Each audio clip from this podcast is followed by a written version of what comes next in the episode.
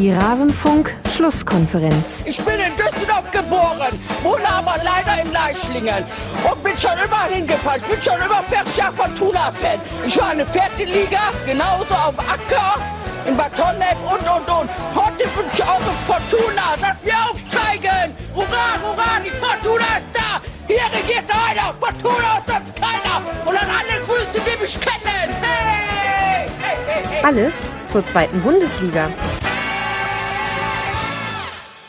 Ihr habt richtig gehört, liebe Hörerinnen und Hörer, es geht mal wieder über die zweite Liga im Rasenfunk.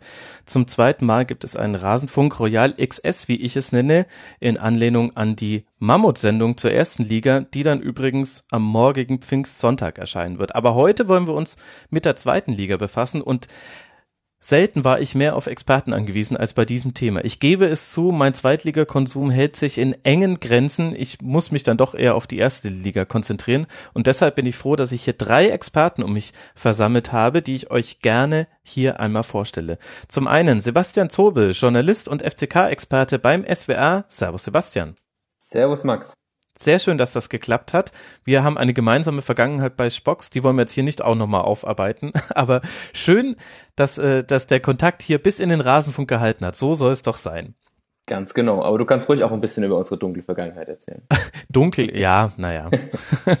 Dunkel für uns beide, glaube ich. Außerdem mit dabei, freut mich auch sehr, dass wir mal wieder hier sprechen können, Stefan Helmer von Clubfans United, die auch einen eigenen Podcast haben, den ihr hoffentlich hin und wieder hört, liebe Hörerinnen und Hörer. Servus Stefan. Hallo Max. Schön, dass das geklappt hat. Und mit seiner Premiere im Rasenfunk eingefordert von Menschenmassen mit brennenden Missgabeln in der Hand, schon seit ganz, ganz langen, Enzo, der Ed LL Curly von 390. Servus Enzo. Hallo, schön, dass ich dabei sein darf. Ja, da hättest du nicht mehr mit gerechnet. Was?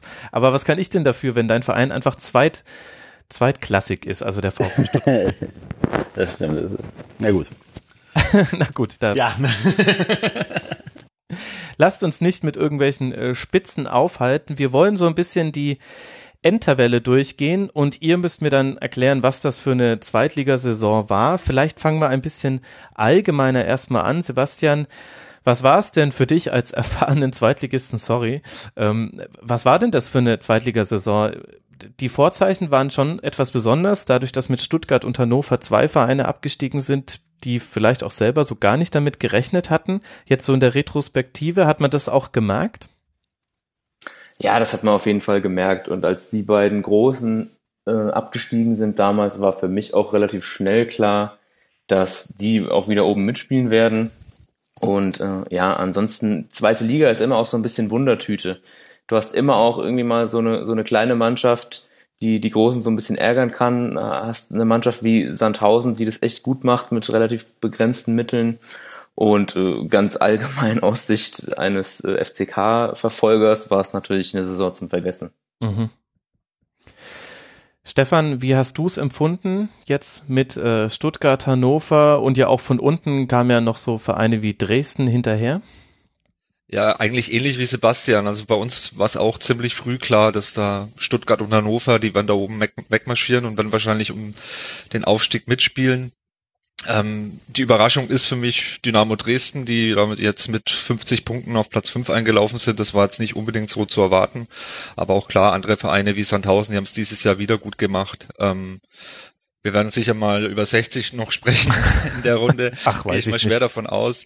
Ein bisschen leid tut's mir jetzt für die Würzburger Kickers, die doch bis zur Hinrunde, äh, Ende der Hinrunde eigentlich gut dastanden und jetzt abgestiegen sind.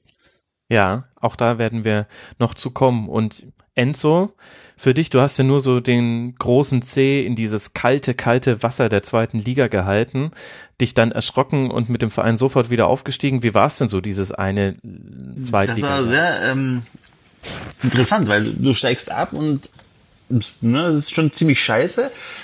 Aber dann, also ich für mich jetzt in meiner Arroganz sage so, ja gut, okay, komm, weißt du was, wir steigen ja wieder auf. Ne? Also wenn nicht alle gehen, dann machen wir es ähnlich wie Juve, steigen zwar ab, aber steigen halt direkt wieder auf und dominieren die Liga.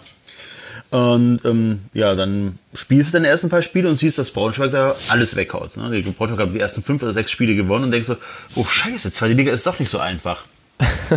dann muss ich ja zugestehen, dass ich eine Phase hatte, wo ich dann nicht mehr so viel Zeit für Fußball hatte, in Zweitliga Fußball.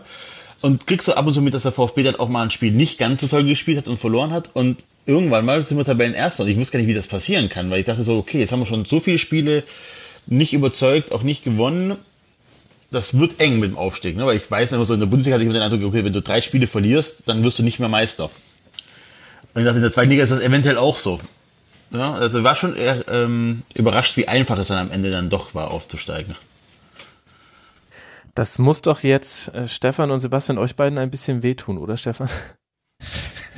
Naja, wir haben es halt, wir haben es halt schlechter gemacht als der VfB Stuttgart damals. Ne? Also wir haben halt alles, alles verkauft, alles weggeschmissen nach dem Abstieg und haben dann irgendwas zusammengewürfeltes äh, uns geholt und haben dann gedacht, das läuft irgendwie, aber es ist ja allen bekannt, dass es damals nicht funktioniert hat.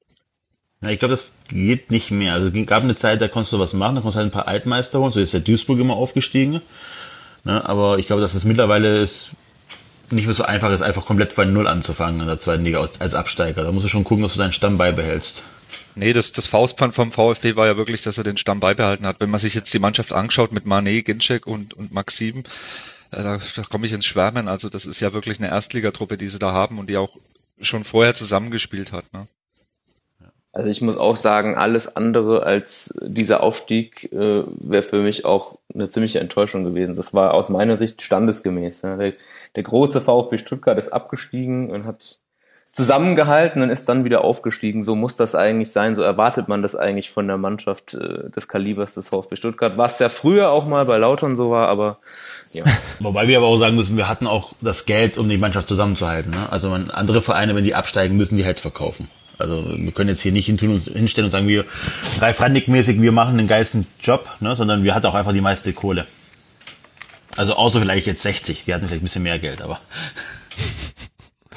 Ich habe so ein bisschen das Gefühl, 60 wird so das äh, immer wiederkehrende Thema, bis wir dann irgendwann endlich über 60 sprechen. Aber ich fange extra jetzt nicht an, weil wir haben uns vorgenommen, wir wollen hier nur knapp unter drei Stunden rauskommen. Und wenn ich jetzt schon mit 60 anfange, dann wir, drehen wir uns in zweieinhalb Stunden um und haben nur über 60 gesprochen. Das wäre ja auch irgendwie schlecht. Aber wir sind ja schon mittendrin in der Analyse der Saison vom VfB, Enzo. Im Winterpausen-Royal habe ich nochmal versucht und auch in einem eigenen Kurzpass diese ganze Situation mit Luhukai nochmal aufzuarbeiten. Mhm. Ähm, ich finde, wir müssen jetzt nicht nochmal komplett zurückgehen und sagen, warum kam das wo dazu ähm, und wie das lief mit Schindelmeiser. Das habe ich eben, wie gesagt, damals schon getan. Aber jetzt nach dann einer Dreiviertelsaison Hannes Wolf, was können wir denn über ihn erfahren? Was ist er denn für ein Trainer? Mhm. Also in erster Linie ist er sympathisch und nimmt die Fans mit. Das funktioniert ja immer schon ganz, ist ja immer schon ganz gut, dass so nur trotz sieben Niederlagen äh, und kurzzeitig Abrutschen auf Platz drei ähm, haben die Fans ja immer noch Vertrauen in den Trainer gehabt. Was meiner Meinung nach nicht, nicht nur am, am Talent und am Können vom Trainer liegt, sondern an der Ausstrahlung. Mhm. Ich habe also er ist mit dem VfB aufgestiegen, super. Die Frage ist, wie viele Trainer wären mit dem VfB nicht aufgestiegen? Ne? das muss man ganz, also die Frage muss man sich halt stellen. Aber er hat ja den Erfolg gehabt, also ne, spricht ja für ihn. Ich bin mal gespannt in der ersten Liga. Ich glaube, er muss taktisch noch ein bisschen variabler werden. Das muss noch ein bisschen, äh, da muss er noch ein bisschen an sich arbeiten. Ähm, ansonsten glaube ich schon, dass es ein Trainer ist, der hungrig ist, der ähm, hoch motiviert ist, auch zu beweisen, dass er, was er in der ersten Liga kann. Ne? Ich meine, der hat jetzt aber einen riesen Sprung gemacht. Vor zwei Jahren noch A-Jugendtrainer, Mhm. Dann durfte beim VfB, das ist schon, glaube ich, ein recht großer Sprung, äh, die Mannschaft trainieren mit ordentlichem Druck. Der hat ja, der hat jetzt keine einfache Aufgabe übernommen. Ähm, hat es sich zugetraut und muss jetzt in der ersten Liga beweisen, weil jetzt kommen natürlich andere Gegner. Ne? Da kannst halt mit einer, mit einer falschen taktischen Einstellung kriegst du halt auf die Fresse in der ersten Liga. Ähm, ja, muss man mal zeigen, was er kann. Also ich bin guter Dinge. Ne? Es würde mich aber auch nicht ganz so überraschen, wenn es vielleicht nicht ganz, äh, nicht sofort klappt in seinem ersten Bundesliga-Jahr. Wenn man, man unterstellt ja Aufsteigern immer, dass das Wichtige wäre, meistens steigen Mannschaften mit einer sehr tollen Offensive auf in die erste Liga und dann zählt aber vor allem die Defensive. Jetzt ist eure mit 37 Toren ja gar nicht so schlecht, so Platz 5, 6, glaube ich, ja. in der, in der Liga. Hat er denn das hingekriegt, dass da eine defensive Stabilität hinten drin ist? Mm, ja, ja, doch. Also ich glaube, wir waren, wir waren gerade in der Abstiegssaison schon Vogelwälder. Gut, jetzt haben wir natürlich neues Personal hinten drin, das ist nicht ganz so vergleichbar. Aber im Großen und Ganzen glaube ich schon, dass wir hinten ähm, stabiler sind. Es sind schon immer wieder Spiele dabei gewesen, wo du denkst, mein Gott, was ist das denn? Aber ja, es ist schon besser geworden. Frage an Stefan. Wenn, wenn ihr Burgstaller hättet halten können oder noch einen zweiten Knipser gehabt hättet, so wie der VfB, was wäre denn dann für Nürnberg drin gewesen? Da tränt einem schon ein bisschen das Auge, oder? Ja, ganz klar. Also in der Winterpause, ich glaube, wir waren ja dann von Spieltag 7 bis 17, wenn man sich die Spieltage anguckt, waren wir Tabellenführer. Die ersten, den Anfang haben wir verkackt. Unter anderem, weil auch Burgstaller nicht in Form war, weil er noch ein bisschen angefressen war, dass er nicht transferiert wurde. Aber wir konnten nach dem Abgang vom Füllkrug nicht unseren zweiten Stürmer auch noch verkaufen. Und dann lief's und im Winter, ich weiß, glaube ich, gar nicht. Wir waren schon auf Schlagdistanz noch zu den zu den oberen Plätzen. Ähm, der Abstand war jetzt nicht so groß und ich habe mir eigentlich schon ausgerechnet, also wenn Burgstaller bleibt, dann, dann können wir da oben noch ein Wörtchen mitreden. Vielleicht jetzt nicht unbedingt, dass wir jetzt auf Platz eins bis drei kommen, aber dass wir vielleicht bis zum letzten Spieltag ähm, vielleicht noch ein Wörtchen mitreden können. Als dann Burgstaller transferiert wurde zum FC Schalke 04, war es eigentlich klar, dass äh, das nicht möglich ist. Burgstaller war einer der Schlüsselspieler bei uns, muss man ganz klar sagen, mit seinen ähm, 14 Toren, die er da gemacht hat in 16 Spielen. Ähm, dass wir den nicht ersetzen können, war auch klar. Wir haben es zwar versucht mit, mit Jugendspielern, das sah auch am Anfang ganz gut aus, aber nach hinten raus war es dann eben doch ähm, zu wenig dann, was dabei rumgekommen ist, um, um äh, da oben nochmal anzugreifen. Aber ihr hattet doch schon in der Hinrunde ähm, sechs Niederlagen, also ich glaube, ihr habt da schon in der Hinrunde ziemlich viel liegen lassen, oder? Also ja, wir haben, das, das waren ja eben die ersten Spiele. Da hat uns noch Matausch gefehlt. Ähm, ähm, wir haben recht spät Füllkrug, glaube ich, verkauft. Also das war lange nicht klar. Also wir, wir waren ja schon mitten im Spielbetrieb und, und unser, das, äh, wir haben noch nicht mal alle Spieler zusammen gehabt. Das war so ein bisschen das Problem. Burgstaller wollte damals schon in die erste Liga wechseln, aber da wir eben Füllkrug verkauft haben, hat unser Manager Andreas Bornemann gesagt, also nee, das geht nicht, wir können jetzt nicht noch, noch einen unserer besten Spieler verkaufen, der muss jetzt erstmal bleiben. Ähm, Burgstaller hat sich dann eben, das hat man dann auch gemerkt, so nach sieben Spieltagen hat er sich dann gefangen und dann lief's auch. Und dann haben wir ja eigentlich auch in Serie fast gewonnen und auch, wie gesagt, von, von sieben, vom siebten Spieltag bis zum 17. haben wir 23 Punkte geholt. Das war dann schon in Ordnung, so nach hinten raus. Bevor wir jetzt äh, schon in die äh, Detailanalyse vom Club einsteigen, Kleines Ratespiel für euch. Beste Chancenverwertung der zweiten Liga, das ist noch einfach. Wer traut sich? VfB Stuttgart. Das ist korrekt, der VfB Stuttgart. Jetzt wird's schon überraschend. Äh, das würde mich wundern, wenn ihr das erraten könnt, ohne nebenher irgendwie zu googeln. Zweitbeste Chancenverwertung. Mainz Blaue rein. Dynamo Dresden. Nein, Platz vier. Tatsächlich Arminia Bielefeld. Ach krass. ja, richtig. Also die haben am vorletzten Spieltag nach oben gemogelt oder was? ich weiß es nicht. Haben insgesamt 132 Schüsse aus Tor und damit halt 50 Tore gemacht. Ich weiß nicht, wie viele da im letzten waren. Ist ganz interessant, die äh, Tabelle sagt jetzt auch nicht alles aus, aber deutet auf Qualitäten oder fehlende Qualitäten hin. Ganz hinten der KSC, die haben nur 10 Prozent ihrer Torschüsse zu Toren ummünzen können. Ähm, dann Gräuter Fürth und Sebastian, der FCK liegt da auch auf dem drittletzten Tabellenplatz. Ja, das wundert mich nicht. Das ist eine, eine ganz große Qualität des ersten FC Kaiserslautern, Chancen verballern. Das Schlimme ist, dass es tatsächlich oft nicht daran liegt, dass es keine Chancen gibt, sondern dass es daran liegt, dass irgendein Vollhorst die Dinge verballert. Ja, ich habe das Gefühl, wir werden auch Spaß im Kaiserslautern-Segment haben. Auf alle Fälle. ja, dessen kann ich mich nicht erwehren. Äh, Enzo, nimm uns mal noch so kurz ein bisschen mit. Was hat sich denn beim VfB so hinsichtlich Stimmung im Umfeld geändert? Also klar, die Stimmung ist besser, wenn man insgesamt 21 Mal gewinnt, als wenn man in der ersten Liga auf den Hintern bekommt. Jetzt kommen da ja aber auch noch andere Themen rein, wie jetzt die Ausgliederung, die jetzt erst äh, wenige Tage vor Beginn dieser Aufzeichnung zustande kam an der Mitgliederversammlung. Sag uns mal erstmal, wie hat sich so die Stimmung im Verlaufe der Saison entwickelt und dann erklär mir mal kurz, was heißt denn das jetzt mit der Ausgliederung?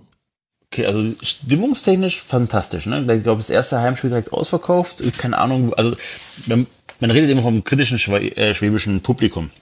Und ich habe da eine These zu. Ne? Der Schwabe an sich arbeitet immer beim Weltmarktführer. Also ne, wenn einer in Stuttgart arbeitet, arbeitet er bei Daimler, bei Bosch, bei Stiel und die ganzen Firmen heißen, du bist immer beim Weltmarktführer. Du bist immer ganz oben. Und dann musst du zum VfB, ne? Und ich bin gegen den Abstieg und so weiter. Und dann brudelt man gerne. Das heißt, dieses, dieses ähm, Klischee vom kritischen VfB-Fan kommt nicht von ungefähr.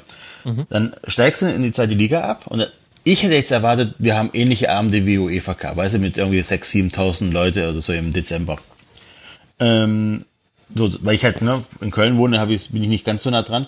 Ja, und dann entsteht da irgendwie was ganz Fantastisches. Die Stadien ausverkauft, man bekennt sich wieder zum VfB. Also es ist wieder schick, VfB-Fan zu sein. Und nicht, ich rede jetzt nicht irgendwie Zeit Spieltag 20, 22 oder so, sondern von Anfang an war das schon wieder so eine Stimmung da, so ja, jetzt gehen wir zum VfB und äh, korrigieren diesen Fehler gemeinsam. Ja, und ähm, jetzt dachte ich, so mit dieser, mit dieser Entwicklung, mit dieser Euphorie, die im Team, so eine Mannschaft ist in der Stadt, können tolle Sachen passieren. Du gewinnst vielleicht neue Sponsoren oder so. Also du suchst nicht mehr die ganz großen Sponsoren, vielleicht mehr im Mittelstand oder so. Ja, und dann kommt die Ausgliederung. Jetzt hast du das Problem, dass du, das ist eine 85 Prozent, also es gab 85 Prozent Zustimmung äh, auf der Mitgliederversammlung. Mhm. Ähm, das heißt das Problem, dass du so eine, so eine zweigeteilte, äh, zweigeteiltes Fanlager hast. Ne? Ich meine, der VfB hat extrem viel Stimmung für die Ausgliederung gemacht. Äh, gab nicht irgendwie einmal eine, Mail vom VfB, wo auch äh, irgendwas Negatives drin stand, sondern alles nur die Vorteile aufgelistet, also sehr einseitig, was ich ja verstehen kann irgendwo. Aber ich glaube, dass der VfB gerade ähnlichen, der vor den gleichen Problemen steht wie der HSV vor ein paar Jahren, als sie die Ausgliederung haben, dass sie ein paar, äh, dass viele alteingesessene Fans ähm, keine Lust mehr drauf haben. Und das die tolle Arbeit, auch Fanarbeit, die man in der letzten Saison hatte, oder das tolle Fanlager, was mich aufgebaut hat, dass es damit ein bisschen kaputt gemacht wird. Ja, so, also das stimmungstechnisch ist. Wird interessant, was dann passiert, weil du natürlich in der ersten Liga am Anfang nicht fünf Spiele am Stück gewinnen wirst, ne? Mhm. Was dann wieder passiert, ob man dann wieder mit Bruddeln anfängt. Das ist schon wirklich mhm. interessant. Also der Zuschauerschnitt in der zweiten Liga bei 50.700. In der ersten Liga zuvor war er bei 51.800. Das heißt kaum runtergegangen. Und noch viel interessanter finde ich, es gab sechs ausverkaufte Heimspiele in der Zweitligasaison. Zum letzten mhm. Mal, dass man das in der ersten Liga hatte, war im Jahr 2009, 2010 in dem der VfB ganz knapp das internationale Geschäft verpasst hat und dabei ein Sechster geworden ist. Das äh, ordnet das, finde ich, ganz gut ein, die Zuschauer. Ja, das ist wirklich, das ist, ich bin gerade gegen das Mikrofon gekommen. Ja, das ist sehr faszinierend, wie da, ähm, wie das funktioniert, ne? dass da die Liebe neu entfacht wird, wenn du äh, auf die Fresse bekommst. Sportlich. Ja, das ist ganz, ganz interessant. Hätte ich nicht, ich hätte nicht damit gerechnet, ehrlich gesagt. Und äh, nochmal zum Thema der Ausgliederung. Also es geht letztlich darum, dass ähm, die Fußballabteilung aus dem Verein herausgelöst wird und vermutlich mit dem Ziel, dass es leichter wird, für Geldgeber da einzusteigen. Fasse ich das Genau, genau. Zusammen? Also wird ausgegliedert. Ich meine, dass der VfB 25 Prozent oder 24,9 Prozent der Anteile verkaufen darf äh, an Investoren und das wird höchstwahrscheinlich Mercedes-Benz sein. Mhm. Ähm, und machen die das gleich jetzt dann? Weil ähm, könnte man das oh, nicht vielleicht waren, lieber machen, ich, wenn man äh, auf Platz 8 in der ersten Liga abgeschlossen Die wollten das ja eigentlich nach dem Abstieg machen, also in der Abstiegssaison, haben Aha, dann noch besser. festgestellt, dass sie den Marktwert da leicht zerstört haben. Ja. Äh, haben dann ein Jahr gewartet und ähm, das werden halt immer von irgendwie, wenn ich hoffe, ich habe die Zahl jetzt nicht falsch im Kopf, 40 Millionen gesprochen und ich finde das halt erbärmlich, wenn du sagst, okay, wir machen ja. das jetzt, auf Teufel komm raus, damit wir die 40 Millionen haben, um also du wirst durch nur konkurrenzfähig im Abstiegskampf, um ehrlich zu sein. Ne? Hm. Also wenn du siehst, dass Wolfsburg kurz für 15 Millionen Spieler gekauft hat oder 18, dann, dann merkst du einfach, okay, du wirst einfach nur konkurrenzfähig. Mehr ist das ja gar nicht. Ne? Also du verkaufst halt einen Teil deiner Identität, um, um, nicht ab, um nicht direkt abzusteigen. Schwieriges Thema. Ja, also 40 Millionen halte ich jetzt auch nicht für viel, vor allem wenn man vorher auch nicht dadurch aufgefallen ist, dass man mit ähm, ein, zwei Millionen unglaubliche Wundertransfers äh, mhm. zustande gebracht hat. Also das Einzige, was die VfB-Fans noch ein bisschen beruhigt, ist, dass wir jetzt einen Sportdirektor haben, dem wir zutrauen, mit Geld umgehen zu können. Ne? Wir hatten ja immer wieder mal richtig viel Geld durch Champions League oder Meisterschaften oder sonst was. Ähm, und hatten aber immer irgendwie Sportdirektoren, wo du denkst, oh, kriegt er das hin? Also so mhm. Bobic, brauchen wir gar nicht drüber reden. Horst Held hatte jetzt auch nicht so die äh, das gute Händchen, als er viel Geld zur Verfügung hatten. Also das ist so ein bisschen das Problem beim VfB, dass wir eigentlich, wenn wir Geld haben, äh, nicht wissen, was wir damit machen sollen und für irgendwelche Everton oder wie die alle hießen, ausgeben. Und das ist so die Angst, dass du halt dann die 40 Millionen einmal bekommst und dann aber nur Schrott einkaufst. Also sportlichen Schrott, ne? Mhm. Die, die, die Angst hatte ich ehrlich gesagt nicht für komplett unbegründet. Sag mir mal noch mal kurz, ähm, was waren so die entscheidenden Spieler in der Saison? Auf wen können auch Erstliga-Fans jetzt dann ab nächster Saison besonders achten? Und wer hat diesen Aufstieg maßgeblich zustande gebracht? Puh, da, äh, ui, da fragst du mich, weil dafür habe ich, glaube ich, so wenig VfB-Spiele gesehen, äh, auch noch Zusammenfassungen, weil ich nicht so dazu gekommen bin, aber mh, ja, ja, also klar, Maxim hat dann wohl gegen Ende der, der Saison nochmal gezeigt, wie wichtig er sein kann. Maxim ist natürlich auch so ein schlampiges Talent. Das ist so ein bisschen, ja, ein bisschen schwierig äh, mit ihm. Ähm, Terodde natürlich. Ich glaube, da setze ich jetzt Terodde nicht in die Netze, wenn klar. ich den Torschützen mit 25 Treffern da aufzähle. Ja, ja, nee, nee, Terodde, ich wäre, ähm, Gentner, ich glaube, dann tut man ihm ein bisschen Unrecht. Der ist er ist halt ein bisschen langsam für die erste Liga, aber ansonsten ähm, glaube ich auch ganz gut. Und ähm, Mané würde ich auch noch dazu sagen, das sind so die Spieler, wo man, wo man hoffen kann, dass, dass ähm, die in der ersten Liga funktionieren. Ja. Und die anderen sind eigentlich alles saubere Jungs, die wirklich Spaß machen, halt ein bisschen instabil. Aber ja, da, da glaube ich auch, dass Insua und so weiter dann in der ersten Liga doch zaubern werden und zeigen können, wie gut sie sind. Ich werde jetzt gar nicht die anderen fragen, wen sie gerne shoppen wollen würden beim VfB. Ich glaube, Tarotte steht da sehr weit oben, gerade wenn wir auch schon über fehlende Stürmer, weggegangene Stürmer oder ähm, was waren es, Vollpfosten, glaube ich, die vorne nicht treffen, gesprochen haben. Enzo, mir ist aufgefallen, dass der VfB immer sehr, sehr gut in die Spiele reingekommen ist in der zweiten Liga. Kein Team hat mehr Tore erzielt in den ersten 15 Minuten und auch im, insgesamt auch in der ersten halben Stunde. Äh, habt mhm. ihr insgesamt 21 Tore gemacht und aber dann auch hinten raus noch einige Spiele gedreht. Genau, das, was ich gerade sagen, das ist das. Draufgelegt. Das ist das Krasse. Wir haben wirklich einige Spiele, Bayern-Dusel-like, gewonnen, gedreht. also nein, muss man wirklich so sagen. Also es ist so, ähm, ich glaube, Bielefeld war so auch so ein Spiel, wo du denkst, okay, wenn das hätte auch in die Hose gehen können, wo du dann das noch gedreht bekommst. Das sind schon, also du hast schon die wichtigen Spiele auch mit gewonnen und ich finde tatsächlich mal, manchmal ist es auch wirklich besser, also für die Außendarstellung, um den Gegner zu beeindrucken, wenn du so ein 2-0 drehst. Ne? Das ist, glaube ich, ein bisschen geiler, als wenn du direkt 3-0 gewinnst oder so. Ne? Also kostet natürlich mehr Kraft, aber war schon, da waren schon ein paar Spiele dabei, wo du der Konkurrenz gezeigt hast, komm Leute, auch wenn wir eine halbe Stunde mal schlafen, wir gewinnen das Spiel trotzdem. Ja, ich glaube, da will dir in dieser Runde keiner widersprechen. Und so hat's ja dann auch mit dem Aufstieg geklappt. Die Zahlen dazu, 63 erzielte Tore, 37 Gefangene, 69 Punkte und der VfB darf in der nächsten Saison wieder an den Schlusskonferenzen der ersten Liga teilnehmen. Ich denke, das ist auch dem Verein das Wichtigste gewesen jetzt. Ja, das war, war wichtig. Ich glaube tatsächlich, dass wenn du dieses Jahr konnten wir so halbwegs noch, ähm, kriegen wir, haben wir finanziell gebacken bekommen. Das zweite Bundesliga-Jahr wäre, zweite, zweite Bundesliga-Jahr wäre, glaube ich, schwierig geworden. Mhm. Irgendwann mal wird es halt sehr teuer. Kann ich ein Lied von singen? Ja, das, genau, das sind ja die Vereine, die können Nürnberg, Kaiserslautern. Entweder du schaffst es gleich oder das ja. wird dann echt schwierig danach. Oder nie. Oder nie. Ja. Weil dir irgendwann mal das Geld ausgeht. Ne? Dann, dann musst du die, die erstligatauglichen Spieler verkaufen, hast die aber natürlich ein Jahr teuer äh, weiter bezahlt und dann fehlt dir das Geld für ordentliche Zweitliga-Fußballer. Findet ihr denn, dass das ein Problem in der Liga ist? Also zum Beispiel die Premier League beziehungsweise dann Championship. Ähm, da gibt's ja die Parachute Payments, das heißt, Absteiger bekommen nochmal einfach so, weil sie es geleistet haben, abzusteigen, nochmal einen zweistelligen Millionenbetrag zugeschoben, um ihnen den Wiederaufstieg zu erleichtern. Das hat man vor allem gemacht, um die Investoren zu beruhigen, die natürlich Angst haben, dass ihr Spielzeug in der zweiten Liga verhungert. Seht ihr das als Problem an, dass wir das immer wieder auch in der zweiten Liga in Deutschland haben, auch ohne diese Zahlung, dass äh, Teams runterkommen, die einfach ganz andere finanzielle Möglichkeiten haben? Und dann im Grunde wirtschaftlich konkurrenzlos wieder direkt aufsteigen. Und so Teams wie Nürnberg, Lautern und ja auch andere ähm, hängen jetzt schon seit Jahren da drin und schaffen es eben einfach nicht mehr auf dieses Level hochzukommen. Ganz, ganz klares Ja.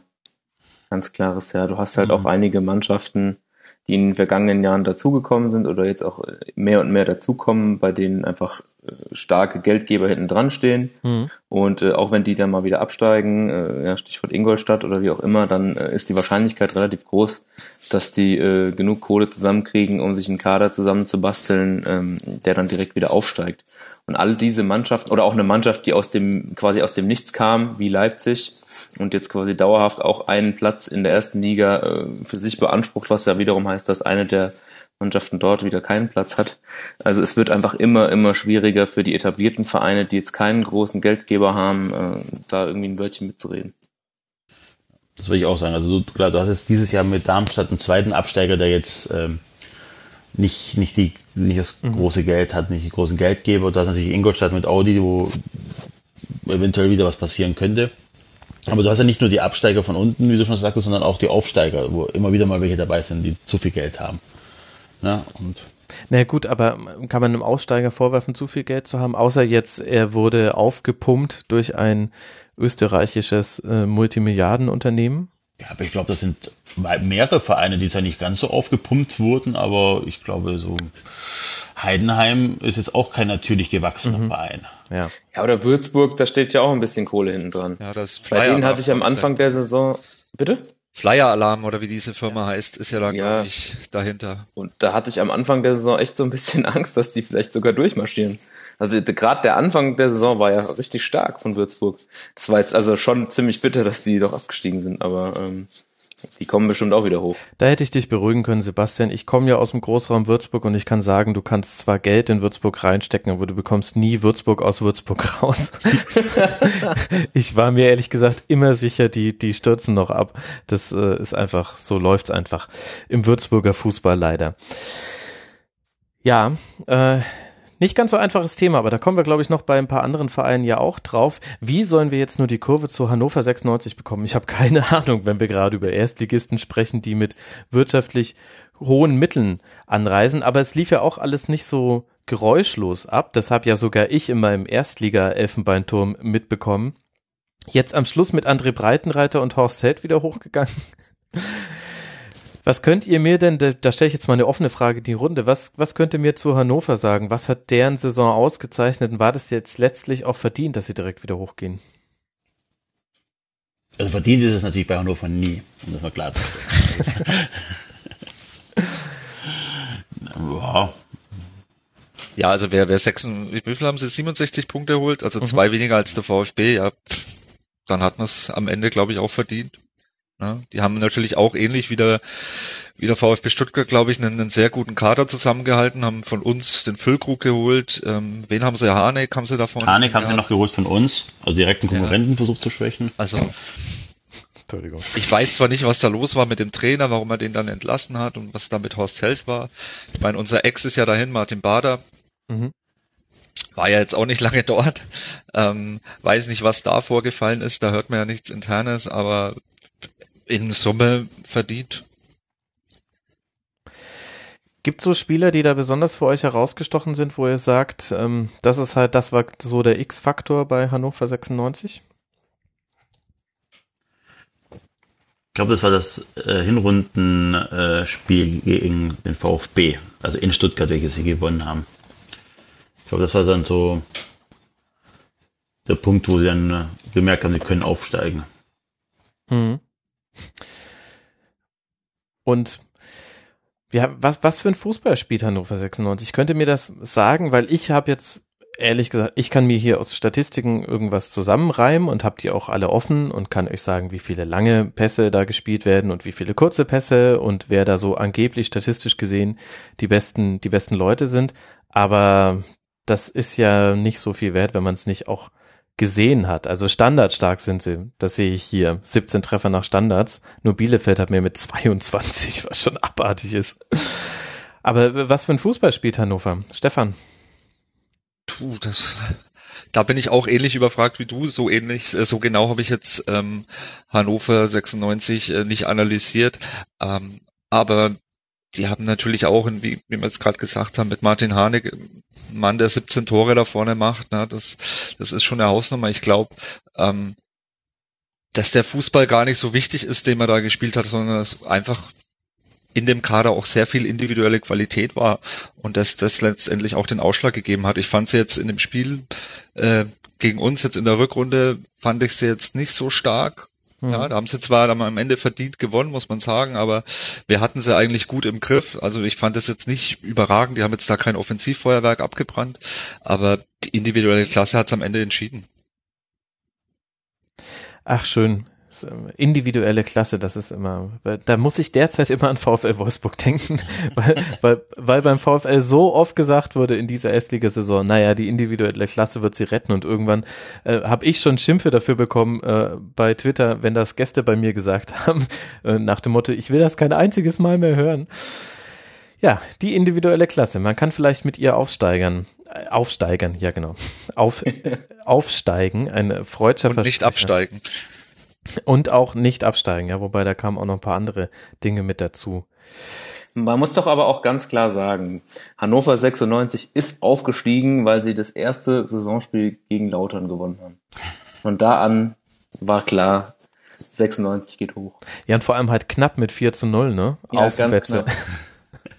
Erzähle ich nachher noch was zu, aber ähm, nee, das, ich glaube, wenn man das Saisonauftaktspiel auswärts 4-0 gewinnt, gibt das schon äh, ordentlichen Push. Aber da kann ich mich erinnern, weil ich auch gespannt war, ähm, wie Hannover äh, es packt dieses Jahr, ob sie den Aufstieg mitspielen oder ob es ihnen vielleicht ähnlich geht wie uns. Und dann weiß ich noch, dieses erste Spiel gegen Kaiserslautern 4-0, da habe ich mir gedacht, okay, alles klar, die sind oben mit dabei. Tja.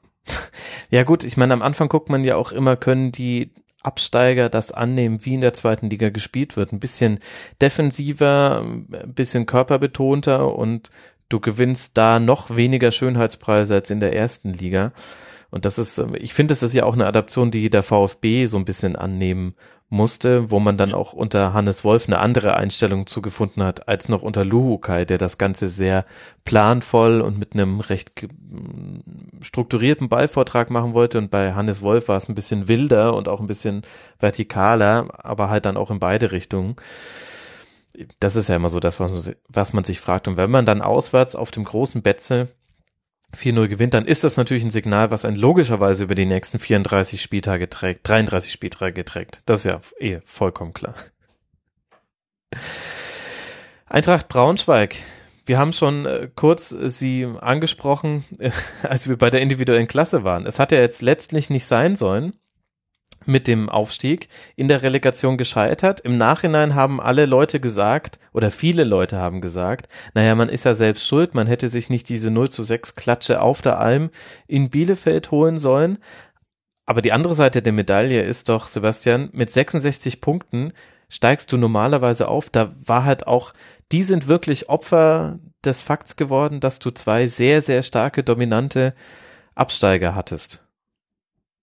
Ja, oder man kann auch ganz einfach sagen, Relegation ist ein Arschloch. Also äh, du, du spielst eine Bombensaison, wirklich eine Bombensaison und auch wirklich einen richtig, richtig guten Ball.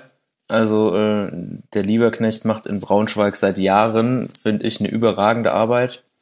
Und dann äh, holst du Punkte ohne Ende und stehst am Ende dann trotzdem mit leeren Händen da.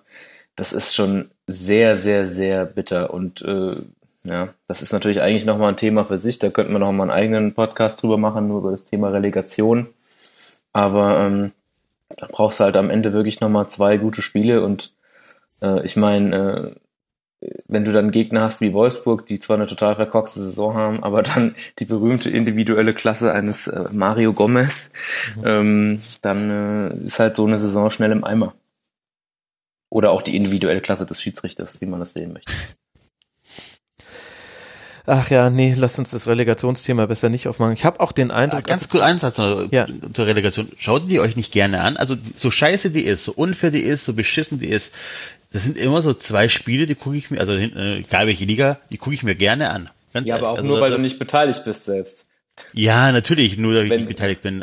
Aber ja, als neutraler Fußballfan freue ich mich eigentlich am Ende so schon nochmal auf diese Relegation. Wie gesagt, ich, da bin ich ganz egoistisch und blende alles Negative aus und freue mich einfach nur, dass es so spannend wird am Ende noch. Ne? Weil ich finde das sogar noch manchmal spannender als so ein Champions League Finale. Ja, Ah, ich weiß nicht, Enzo. Also ich finde, dass solche Finalspiele generell, und das äh, durchzieht äh, sich von der Weltmeisterschaft bis runter zur Relegation, sind Finalspiele in der Regel kein guter Fußball, weil es Nee, in diesen Spielen immer darum geht, nicht das 0 zu 1 zu kassieren. Eben. Und in der Relegation hast du das Hin- und Rückspiel. Vielleicht liegt es einfach am Hin- und Rückspiel. Vielleicht wäre, wenn es nur ein Spiel wäre, wäre würde ich es auch tot langweilig finden oder so. Ich weiß nicht, also ich, ich meine, ich gucke es aber eher so aus Pflichtbewusstsein. Okay. Und das ist halt so ein bisschen auch so ein kalter Entzug, weil du hast den 34. Spieltag und irgendwie muss man ja dann ähm, sich wieder dran gewöhnen, dass jetzt weniger Fußball stattfindet. Da, da helfen dann die Relegationsspiele so. ich ein hatte auch äh, bei 3,90 äh, feststellen müssen, dass ich der Einzige bin, der das gerne guckt. Ich glaube, interessant sind sie deswegen, diese Spiele, weil es da halt auch um Existenzen geht. Ne? Also weiß nicht, ne, wenn jetzt, äh, man sieht ja an 60 München mit dem Abstieg jetzt, mit dem, mit dem verlorenen Spiel gegen Regensburg, äh, gehen da unten alle Lichter aus. Ähm, und äh, das hat man auch vorher so ein bisschen geahnt und deswegen macht es halt so spannend. Fairer finde ich es deswegen nicht, weil du hast Um, eine hab ich nicht Mannschaft, behauptet, ne? Also Ne? Du hast eine Mannschaft, die spielt die ganze Saison eigentlich mies und ist verdient auf dem 16. Platz. Die andere Mannschaft, wie jetzt Eintracht Braunschweig, die spielt eine Bombensaison, wird Dritter und am Ende wird der, der eine Saison lang Mist gebaut hat, noch belohnt. Ne? Was ich ja sehr faszinierend finde an Eintracht Braunschweig jetzt unabhängig von der Relegation, sind folgende zwei Fakten. Das eine, es gibt nur ein Team in der zweiten Liga, das weniger Ballbesitz hatte als Eintracht Braunschweig, das ist Arminia Bielefeld. Und in den Schüssen aufs Tor, aufs gegnerische Tor, liegt Braunschweig dann aber ebenso wie in der Tabelle auf dem dritten Platz. Das heißt, die spielen unglaublich abwartend, lassen den Gegner machen und dann aber sackschnell nach vorne. Und ich finde das total interessant, dass man damit 66 Punkte holen kann in der zweiten Liga. Haben wir letztes Jahr auch so gemacht. Wie Also, viele Punkte habt ihr damit geholt? Wie war's, 65? 65 waren das letztes Jahr 65. Wir sind ja auch Dritter geworden. Äh, Man hatte auch, es war ja eine ähnliche Situation letztes Jahr bei uns. Äh, Da hast du mit Freiburg und Red Bull zwei Mannschaften gehabt, die da oben wegmarschiert sind. Und wir waren halt dahinter, weil wir eine gute Serie hatten. Aber wir haben letztes Jahr, René Weiler hat das ähnlich spielen lassen. Ne? Also ich glaube, dass vielleicht auch äh, Braunschweig vielleicht viel auf lange Bälle gegangen ist, auf zweite Bälle dann vorne und haben natürlich auch mit Hernandez und ich weiß nicht, wen sie da vorne noch drin haben, sehr, sehr schnelle Spieler. Also das kann ich mir schon gut vorstellen, dass das vielleicht ähnlich wie bei uns beim letzten Jahr. Ja, also sehr hohe Prozentzahl an langen Bällen im Spielaufbau auf jeden Fall. Aber ich finde es halt auch interessant, denn mein Eindruck war, Eintracht Braunschweig ist ein Zweitliga-Urgestein und eins, was immer im oberen Bereich mitspielt. Und meine Erwartungshaltung wäre jetzt gewesen, wenn ich als das mindestens 10, 12 Teams sagen, wenn sie gegen Braunschweig spielen, macht ihr erstmal, wir wollen erstmal gegen euch kein Tor kassieren. Aber es scheint ja irgendwie dann doch zu funktionieren, dass die dem, dass Braunschweig seinem Gegner den Ball überlässt und daraus dann auch noch Kapital schlägt. Finde ich interessant. Na gut, die hatten ja auch mehrere Unentschieden. Das waren wahrscheinlich dann die Spiele, wo der Gegner gesagt hat, macht ihr mal. Ja, kann ich jetzt so schnell nicht mehr nachgucken, aber das könnte natürlich sein, ja.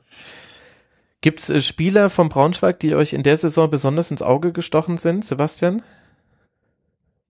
Ja, Greichel auf jeden Fall. Mhm. Das ist schon ein geiler Typ einfach auch als, als Spielertyp. Mhm. Und äh, ich finde auch, wenn ein äh, auch wenn ein Kumbela nicht mehr das ist, was er vielleicht früher mal war, äh, finde ich, dass er trotzdem auch immer noch für Unruhe sorgt, auch wenn er vielleicht irgendwie nur reinkommt, weil er einfach äh, präsent ist. Ja? Es gibt ja diese Spieler, die einfach auch ohne, dass sie vielleicht eine tolle Aktion haben, einfach, du merkst, die sind jetzt auf dem Platz, die sind total präsent, sind einfach da. Hm. Ah ja, und erfolgreichster Top-Tor, äh, also erfolgreichster Torschütze bei Braunschweig. 13 Tore gemacht, ganz so schlecht kann er trotz seiner 33 Jahre dann ja Absolut. nicht sein, ja. Hat auch eine FCK-Vergangenheit. Von Natürlich. daher. Auch faszinierend, dass die zwei Stürmer haben, die so gut getroffen haben. Ne? Also Christopher Niemann, spricht man das so aus, ja.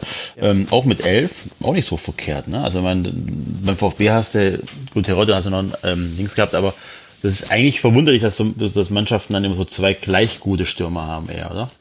Im, im modernen Fußball. Oder habe ich die Statistiken alle falsch im Kopf? Ja, nee, also zumindest in der ersten Liga oder im, in den fünf europäischen großen Ligen ist es derzeit ja schon so, dass du in der Regel mit einem Stürmer spielst und äh, auf den fokussiert sich dann so ein bisschen, da hast du recht. Und ich finde, an Eintracht Braunschweig geht auch noch ein Award für einen, einen Spielernamen, der besonders schön ist. Ich mag Quirin Moll.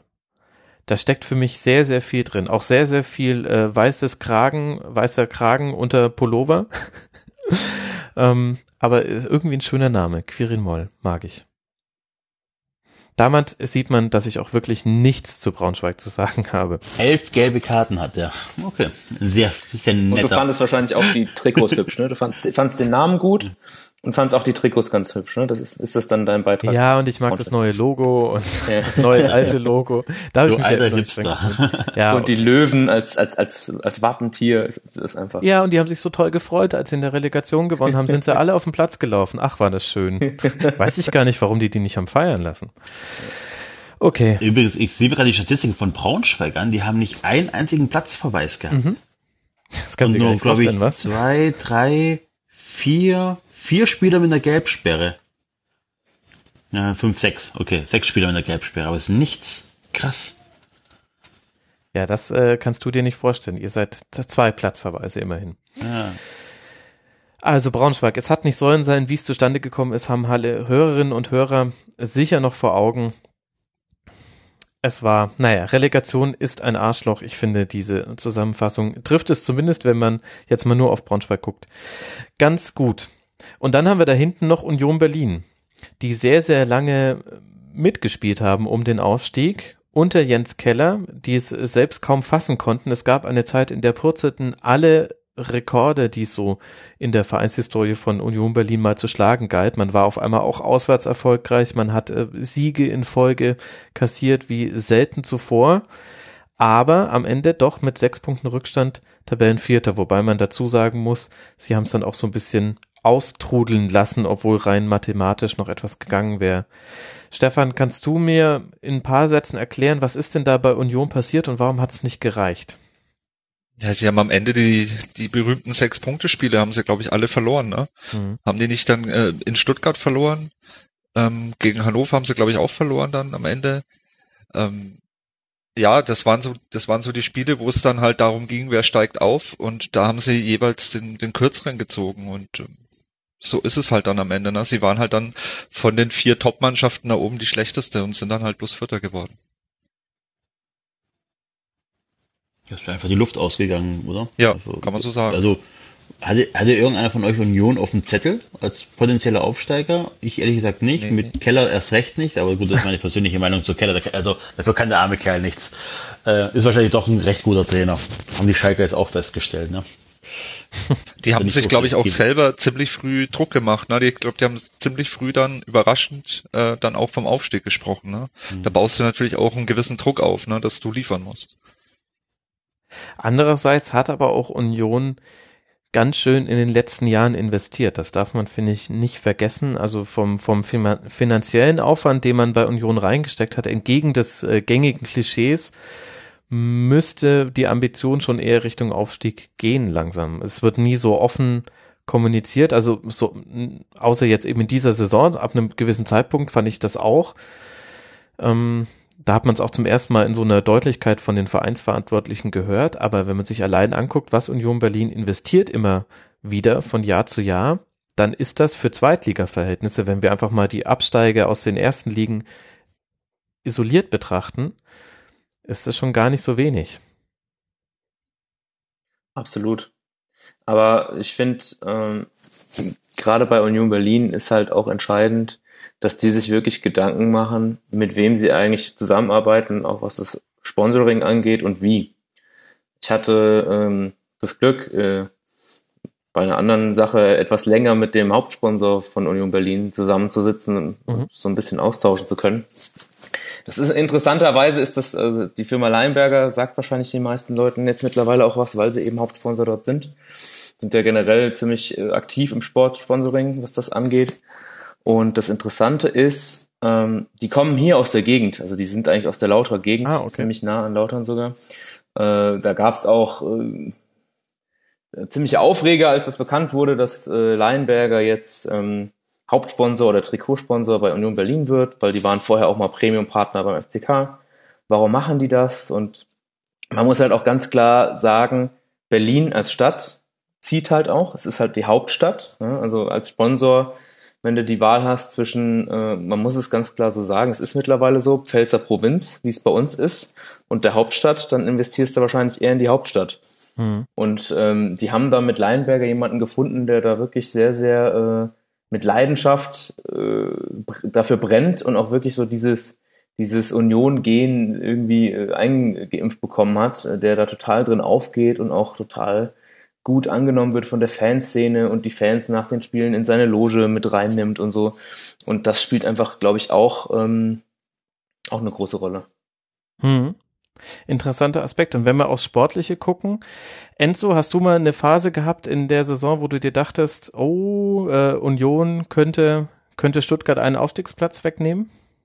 Ja, also gegen Ende der Saison wurde es dann, dann doch merklich, oder da wurde Abstand, wir hatten ja eine gute Phase mit recht vielen Punkten Abstand, dann wurde es immer weniger und dann hattest du tatsächlich dieses Sechs-Punkte-Spiel in Stuttgart und da war schon die Angst da, wenn du jetzt verlierst gegen Union, dann wird's eng.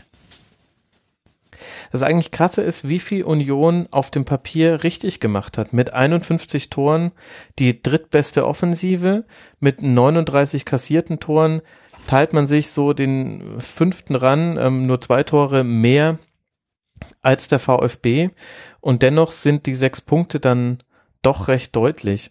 Stefan, wer waren denn so für dich die entscheidenden Spieler? Kannst du mir da ein paar Namen nennen?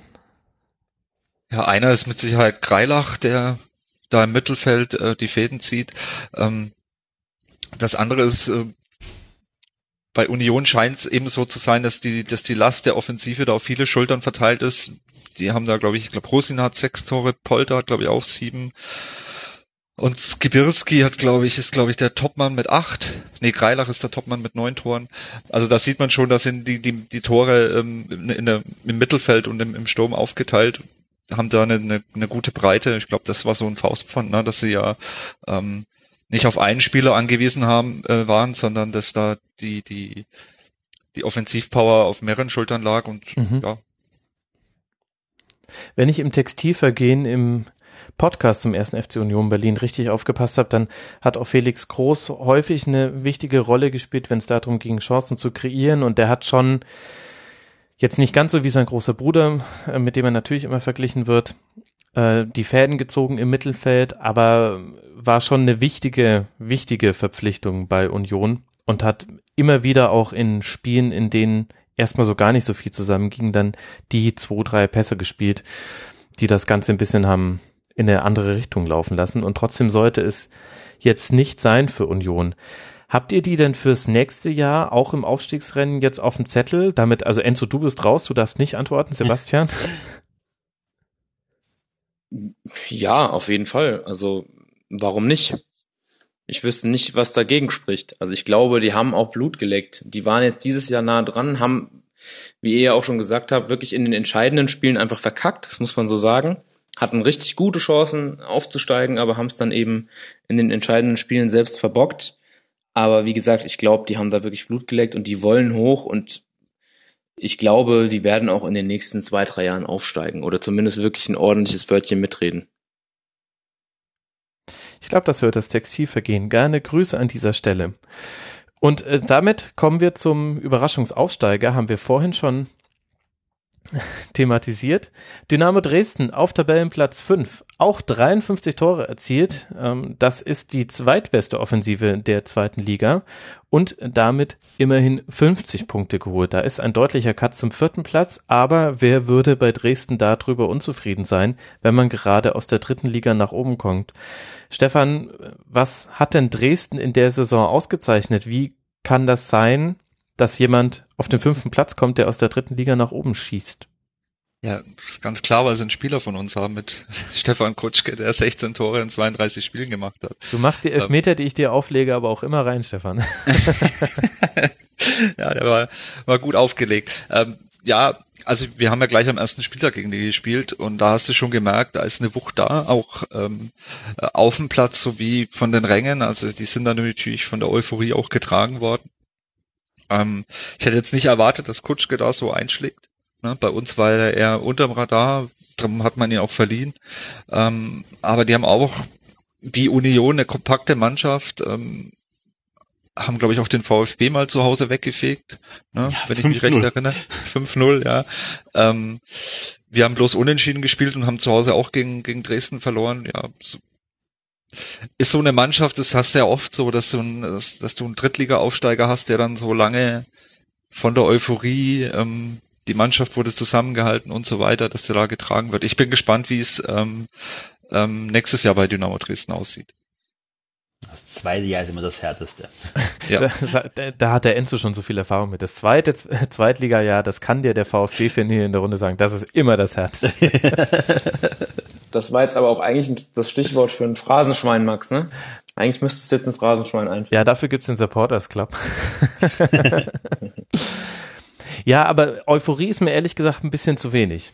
Ich, ich möchte von euch noch mehr, mehr hören, was hat, was hat Dynamo stark gemacht in der Saison? Also ich kann mich auch an so Highlight-Spiele erinnern, durchaus auch an das äh, gegen den VfB Enzo. Mhm. Aber darüber hinaus, ähm, sie sind sehr, sehr stark in der Schlussviertelstunde auch, da machen sie recht viele Tore und sie bringen halt auch eine, eine Dynamik in den Heimspielen mit, würde ich jetzt mal sagen. Aber gibt es denn noch Punkte darüber hinaus, die ich jetzt nicht so auf dem Radar habe? Ich glaube, dass Dresden vielleicht von den großen Vereinen unterschätzt worden ist. Die haben, überleg mal, die haben in der Hinrunde gegen Hannover und gegen äh, Stuttgart gewonnen. Die haben äh, gegen Union unentschieden gespielt. Also die ganzen Aufstiegskandidaten, also Vereine, die am Ende oben waren, die haben gegen Dynamo erstmal richtig aufs Maul bekommen. Ja? Also mhm. das, das darf's, und dann verlieren die halt gegen Sandhausen, solche Geschichten. Ich glaube, dass die wirklich noch ein bisschen von diesem Underdog ähm, Image leben konnten. Ne? Das ist ja Dresden, ganz frisch aufgestiegen, wir kommen aus der ersten Liga, die hauen wir weg und so. Ne? Aber ich glaube, dass die da wirklich äh, bei diesen Spielen wahrscheinlich überperformt haben und äh, sich das ausgezahlt hat. Und dann geht es natürlich mit einem ganz anderem Selbstbewusstsein in die nächsten Spiele. Ne? Also gut, da verlierst du natürlich direkt nach dem Hannover-Sieg, verlierst du gegen Erzgebirge. Aber ich glaube schon, dass das dass sie davon profitieren konnten, dass Vereine wie Hannover und Stuttgart sie nicht ganz ernst genommen haben und es dann überraschende drei Punkte wurden für die. Und so summiert sich das auf. Sehr, sehr auswärts stark in der Auswärtstabelle auf Platz zwei hinter dem VfB und dann vielleicht dem Klischee nach etwas überraschend. Ich hätte Dresden auch mal als sehr heimstark eingeschätzt, da nur in Anführungszeichen auf Tabellenplatz 9 in der Heimtabelle. Aber das war sicher ein Faktor und da, das zahlt ja schon auf das ein, was du gerade gesagt hast, Enzo. Es kann schon sein, dass gerade in den Heimspielen gegen Dresden sich viele Zweitligisten gesagt haben, na, das machen wir irgendwie und wahrscheinlich kam es dann Dresden auch entgegen, dass man da mit seinen guten Offensivspielern dann immer wieder ins Umschalten kommt und so das dann gewinnt. Aber wir alle wissen, das zweite Jahr ist das härteste. Ich sehe mir gerade die Statistik an, ja? die haben ja tatsächlich gegen Hannover, Braunschweig und Stuttgart in der Hinrunde gewonnen, gegen Union nicht verloren. Also das ist schon gegen das obere Tabellen, gegen die obere Tabellenhälfte haben die ja wirklich Punkte geholt. Mhm. Die vielen. Aber dann hat, wie gesagt, Aue verloren, Sandhausen verloren, Hinrunde, also schon interessante Ergebnisse. Ich glaube, was natürlich auch ein wichtiger Faktor bei Dynamo ist, ist das Umfeld und die Fans. Ich glaube, wenn es einigermaßen läuft und die Fans zufrieden sind, dann pushen die ihre Mannschaft auch ordentlich. Das ist natürlich auch ein streitbares Thema, weil die Dynamo-Fans ja jetzt nicht dafür bekannt sind, dass wenn sie sich in großer Anzahl äh, auswärts begeben, dass sie dann da äh, Blümchenfahnen äh, schwenken, sondern sie treten ja auch gerne ein bisschen martialisch mhm. auf so wie jetzt auch in Karlsruhe. Das war ja auch, die einen fanden es richtig geil, die anderen fanden es total drüber. Also diese Aktion, dass sie da alle in äh, Tarn-Shirts mhm. und Kappen und so aufgelaufen dem sind. Dem DFB den Krieg erklärt haben. Dem DFB den Krieg erklärt haben. Aber ich glaube, dass das ist einfach, es ist schon eine brachiale Gewalt, das kann man schon so sagen. Und wenn dann da irgendwie auch auswärts sieben, achttausend Leute stehen und, und dich da nach vorne brüllen, also das macht, glaube ich, schon was aus, auf jeden Fall. Ja, ich meine, bei der Aktion, da ist, äh, da werden wir im Rasenfunk Royal noch äh, eine Diskussion drüber führen, die ich zu diesem Zeitpunkt schon geführt habe. So schizophren geht's zu beim Rasenfunk, da muss man ja durchdrehen. Ja, geht halt auch darum, die leisen und die klugen, ähm, zum Teil auch witzigen äh, Kritikpunkte, kritischen Aktionen von Fans, die finden kaum Beachtung, aber wenn du dich dann halt mal in Tarnfarben anziehst und dem DFB den Krieg erklärst, dann wird bundesweit, sogar weltweit drüber berichtet. Das ist schon ein Problem auch in der Fankommunikation, für das die Fans aber ehrlich gesagt nicht so viel können. Soll ich euch mal etwas... Aber äh, da wurde ja nicht nur, weil die sich in Tarnfarben gekleidet haben, sondern weil die halt auch die einen oder anderen Ordner verletzt haben, Currywurstbude auseinandergenommen haben an dem Tag. Also sind ja schon ein paar Sachen vorgefallen, die jetzt mehr, also ne, die zusätzlich zum Kleidungsstil passiert sind. Ja, das stimmt. Aber nee, da gebe ich dir völlig recht. Aber ich glaube, dass diese Vorfälle waren nicht der Grund, warum drüber berichtet wurde, zumindest jetzt in den bundesweiten Medien. Ich glaube, es waren eher die Bilder, die da geschaffen wurden. Und ich habe, also ich habe jetzt keine Bilder gesehen von von Würstchenbuden und so weiter. Das ist auch scheiße, unbenommen. Aber diese diese ähm, diese Kraft der Bilder von den Aktionen, von dem Fanmarsch und von den Aktionen der Kurve, die war quasi so groß, dass ähm, dass es für Aufsehen ähm, ähm, gesorgt hat. Und das war ja die Intention, deswegen wollten sie das, zumindest sagen sie das selbst, machen. Sie wollten überspitzen. Nehmen wir einfach mal an, dass das auch so war. Soll ich euch mal was sagen, was euch umblasen wird? Also zumindest mich hat's umgeblasen. Ich weiß nicht, ob es euch überrascht als Kenner der zweiten Liga. Kein Team hatte mehr Ballbesitz als Dynamo Dresden. Was ist denn bei euch in der zweiten Liga bitte los? Das ist ein Aufsteiger. Ich verstehe das nicht. Sebastian, sag was. Die hatte keiner auf dem Zettel und dann haben die, haben, haben die anderen sie einfach das ist doch machen Quatsch. lassen. Haben, haben denen den Ball zum Spielen gegeben und haben gesagt, zeigt mal, ob ihr wirklich Fußball spielen könnt. Und das ist irgendwie Ja, und sie können's. Also aus Sicht aller Sie anderen. Ich merke das schon, du bist. Ja, sie können es, sie können es absolut. Ich muss aber auch ganz ehrlich sagen, ohne Quatsch, für mich, also wenn du dann ab und zu mal so auf die Tabelle geguckt hast, ich habe mich dann schon gewundert. Also ich muss sagen, äh, natürlich verfolge ich die zweite Liga äh, aufgrund äh, des Vereins hier in der Pfalz, aber ich verfolge auch nicht alle Mannschaften gleich intensiv. Und ich muss auch dann ehrlich sagen, ich habe dann ab und zu zwischendurch mal auf die Tabelle geschaut und mich gefragt, was zu, zum Teufel macht eigentlich Dynamo Dresden so weiter oben. Also es kam für mich schon auch ein bisschen überraschend. Max, das ist der Unterschied zwischen der ersten und der Liga ist so, in der ersten Liga hast du den Ball, damit der Gegner damit nichts anfangen kann. Ne? In der zweiten Liga denkst du, komm, gib dem Gegner den Ball, dann mache ich schon keine Fehler. Das ist einfach eine Qualitätsfrage. Ja gut, aber arg viel Fehler haben sie auch nicht gemacht. Beste Passquote, besser als der VfB. Ich, ich sag's ja nur, Enzo. Ich Ja, nein, das war ja auch. Ja, ja. Ich meine, man müsste ja, also Statistiken sind ja auch nicht alles. Also man müsste da jetzt ja eigentlich ins Detail gehen und ich müsste mal irgendwie rausfinden, in welchem äh, Spielzonen hatten sie vor allem den Ballbesitz. War das jetzt viel ihr eigenes Aufbauviertel, dann war das viel hinten rum. Ich sehe gerade, ach nee, äh, falsche Statistik. Ähm, ja, sie waren, also kein Team war mehr in, im eigenen Aufbaudrittel mit Ball unterwegs. Also sprich auch viel hinten rumgespielt und ähm, okay. Also man muss da ins Detail gehen, darf nicht überbewerten, aber interessant finde ich es schon, denn ich hätte jetzt auch ehrlich gesagt so einfach Dynamo Dresden nicht erwartet. Ich dachte, die spielen eher so einen Überfall Fußball, aber das sieht man mal, wie man mit falschen Klischees an Vereine herangeht. Der erste FC Heidenheim, wir haben ihn vorhin schon mal angesprochen. In, im, ich musste ja dieses ganze Finanzierungsthema und dass da auch ein großes Unternehmen dahinter hängt, das musste ich alles erst im Rasenfunk Royal XS lernen. Das war mir alles neu. Wer mir nicht neu war, war der Trainer. Den versuche ich seit dem Rasenfunk Royal XS auch mal für den Rasenfunk zu bekommen. Sagen wir so, es läuft schleppend. ich sollte mal noch mal eine Mail hinterher schicken. Ich glaube, die haben beim Wort Podcast die Mail schon gelöscht. Aber wir wollen ja über die Saison des FCH sprechen. Tabellenplatz 6 mit 43 erzielten Toren, 39 kassierten, 46 Punkte. Vielleicht den meisten Fußballfans noch im Gedächtnis der letzte Spieltag, an dem man dann zu Hause gegen 60 noch in letzter Sekunde gewonnen hat, obwohl es für Heidenheim um nichts mehr ging und damit 60 in die Relegation und wie wir jetzt wissen, ja auch in die nicht mal dritte Liga geschossen hat.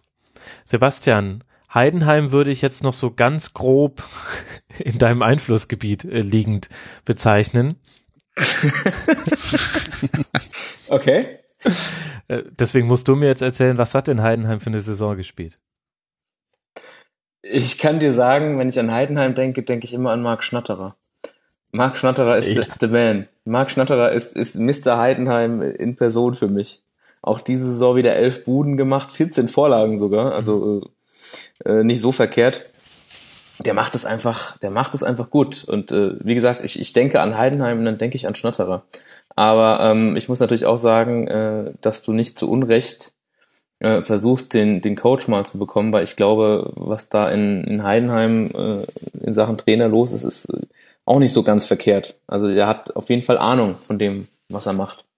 Und äh, ich glaube auch, dass dass bei solchen Vereinen einfach eine Rolle spielt, dass du ein Umfeld hast, wo du ganz in Ruhe arbeiten kannst. Ja? Das ist ja bei den großen Traditionsvereinen oft so, äh, du wirst halt unglaublich, unglaublich beobachtet. Ja? Du stehst unglaublich im Fokus und wenn mal was nicht so läuft, dann gibt's direkt richtig schön krass Kritik von außen. Aber ich glaube, bei so einem Verein wie Heidenheim, da muss schon relativ viel passieren, dass da überhaupt mal Unruhe reinkommt. Und du kannst da einfach, oder in Heidenheim können sie einfach seit Jahren relativ entspannt ihre Linie fahren und haben sich so echt äh, sehr, sehr gut etabliert in der Liga. Geben auch ihr Geld äh, gezielt und sinnvoll aus. Ne? Also gibt es dann so kleine Dorfvereine, die ja dann wahllos einkaufen und dann geht den, äh, den kleinen Unternehmen das Geld mal aus und das ist in Heidenheim einfach nicht der Fall. Die kaufen echt. Also ich, ich wüsste jetzt nicht, dass sie irgendwann mal einen Spieler gekauft haben, den sie nach einem halben Jahr von Hof jagen mussten, weil der nur am Party machen war oder so. Weil er in Heidenheim ja. halt auch keine Party macht. Wollte ich gerade sagen, ist in Heidenheim wahrscheinlich ja. schwierig. ja gut, aber so fügt sich halt eins zum anderen. Frank Schmidt, der Trainer, auf jeden Fall unheimlich interessante Person, hat ja äh, schon sehr in sehr sehr jungen Jahren die Mannschaft, ich glaube sogar noch als Spielertrainer dann übernommen mhm. und seitdem ist er da. Ähm, kann man in der bekannten Trainer-Doku Profis heißt die, glaube ich, nachschauen. Trainer. Ach nee, Trainer. Sehr, sehr geil. Ja. Sehr, sehr geile Doku auf jeden ja. Fall. Auch interessant, was aus anderen Trainer geworden ist. Ne? Also hier der andere Schmidt, der sehr recht unsympathisch rüberkam. Ich weiß gar nicht, was aus dem jetzt geworden ist. Ja, ach, ich habe es neulich mal geguckt. Ich glaube, der hat irgendwo jetzt bei einem bekannten Club einen neuen Job bekommen. Wer hat denn den denn okay. geholt? Habe ich letztens erst gelesen. Müssen wir mal googeln, wo er da hängen ist. Nein, aber interessant ist auch, der ist seit vielen, vielen Jahren dabei, äh, immer recht erfolgreich mit, seinen Mannschaft, mit seiner Mannschaft. Ähm, aus dem Stuttgarter Umfeld hörst du immer, hast du immer wieder mal gehört, den hätten wir gerne. Aber so richtig irgendwie auf, auf irgendwelchen Listen landet er nie, oder? Also. Jein, ich habe es jetzt ähm, im Zuge der Mainz-Debatte gehört, aber nur von äh, Journalisten, die nicht so nah dran waren, denn alle anderen haben gleich gesagt, das wird Sandro Schwarz machen. Ja, die Mainzer sind ja auch so ein Verein, die bilden ihre Trainer selber aus. In Nürnberg war der letztes Jahr auch im Gespräch in der Verlosung, nachdem René Weiler zu Anderlecht gegangen ist. Mhm. Ja, aber ich frage mich, da war auch sind die denn, äh, also klar, das eine ist, sind auf der Liste, weil man den gerne hätten, die andere ist, hast du eine realistische, ich weiß gar nicht, ob der weg will. Ich glaube, der will nicht unbedingt weg und der würde auch, glaube ich, was kosten. Und für mich ist aber auch die Frage, ob er woanders als in Heidenheim auch funktionieren wird. Ja, gut, das, ja, das weiß man ja immer nicht. Das hast du ja immer, ne? Hast du ja bei Guardiola die Diskussion gehabt. Wirst du bei. Das ist auch der erste äh, Name gewesen, an den ich gedacht hätte, während wir. Ja, aber Schmidt war jetzt auch ein Trainer, der ist jetzt ja schon Ewigkeiten in Heidenheim und mhm. ähm, weiß nicht, ne? Ist halt immer die Frage, ob das, ob der, ob so ein Frank Schmidt dieses Heidenheim braucht, um zu funktionieren, oder ob das auch dann woanders geht. Ne, vielleicht ist er einfach so, der hat da gebaut, seine Kinder gehen in die Schule, hat er keinen Bock, das ist ein sicherer Job, weißt du, Beamtenjob kündigst du ja auch nicht. Soll ich euch übrigens sagen, wo wir Stefan Schmidt wiedersehen werden? Der ist jetzt der neue Trainer der Würzburger Kickers. Ja, Nein. genau, daher habe ich Ab 1. Krass, Juli. In der hatten da jetzt die ganze Zeit gemacht? Also ich weiß Paderborn, das war das letzte, was ich noch im Sturm hatte. Dann Energie Cottbus für okay. neun Spiele. Dann die Schalker U16, dann aufgestiegen in die Schalke U17, wahrscheinlich mit seinem, also wahrscheinlich sogar mit seinem Jahrgang, denke ich mal. Hm. Und jetzt eben die Kickers. Okay, also hat dann wieder ganz unten angefangen und sich wieder hochgearbeitet. Auch cool. Hast du jetzt Schalke als ganz unten bezeichnet? Nein, ganz unten nicht. Aber nach, nein, nein, aber nachdem du ja Profimannschaften trainiert hast, so, ja, den ja, Jugendbereich okay. an, ist eher untypisch. Finde ich gut. Würde solchen Trainern wie Slomka zum Beispiel auch mal ganz gut zu Gesicht stehen. Ja gut, der hat beim KSC, der war beim KSC-Trainer, der war doch auch ganz unten. Nein, aber Slomka, bin, also ja, ja. ist ein anderes Thema, aber guck dir mal die Karriere von Slomka an, da sind immer sehr, sehr lange ja. Pausen dabei und das wird schon seine Gründe haben. Wo soll der noch Trainer werden? Wo soll der denn jetzt noch Trainer werden? Der findet bestimmt Dem wieder einen Job. Karlsruhe als letzter abgestiegen ist. Der, der letzte, der mit Karlsruhe in die dritte Liga aufgestiegen ist, ist mit Deutschland Weltmeister geworden. Ja. ich, sag's ja nur. Ich, ich, würde es, ich würde es ihm wünschen, aber aber ich weiß nicht, ob ich uns wünschen würde, dass er Trainer. Ja. Egal. Ich stelle mir gerade Mirko Slomka als Nationaltrainer vor. Herzlichen Dank, Enzo. Das hast du geschafft. naja. Wir gehen weiter in der Tabelle, landen bei Tabellenplatz 7 und schon hier treffen wir auf den FC St. Pauli und das ist insofern besonders bemerkenswert, dass ihr euch vielleicht noch erinnern könnt, im Winter haben wir als aller allerletztes über den FC St. Pauli gesprochen. Da lag man nämlich noch auf Tabellenplatz 18 mit nur elf Pünktchen. In der Rückrundentabelle der dritte Tabellenplatz mit 34 Punkten. Also eine wahnsinnige Aufholjagd und das Ganze mit dem selben Trainer. Man hat an Ewald Lien festgehalten, trotz aller Misere und es hat sich ausgezahlt und für sowas, ich freue mich für sowas, ehrlich gesagt, bei jedem Verein. Ähm, das ist einfach schön.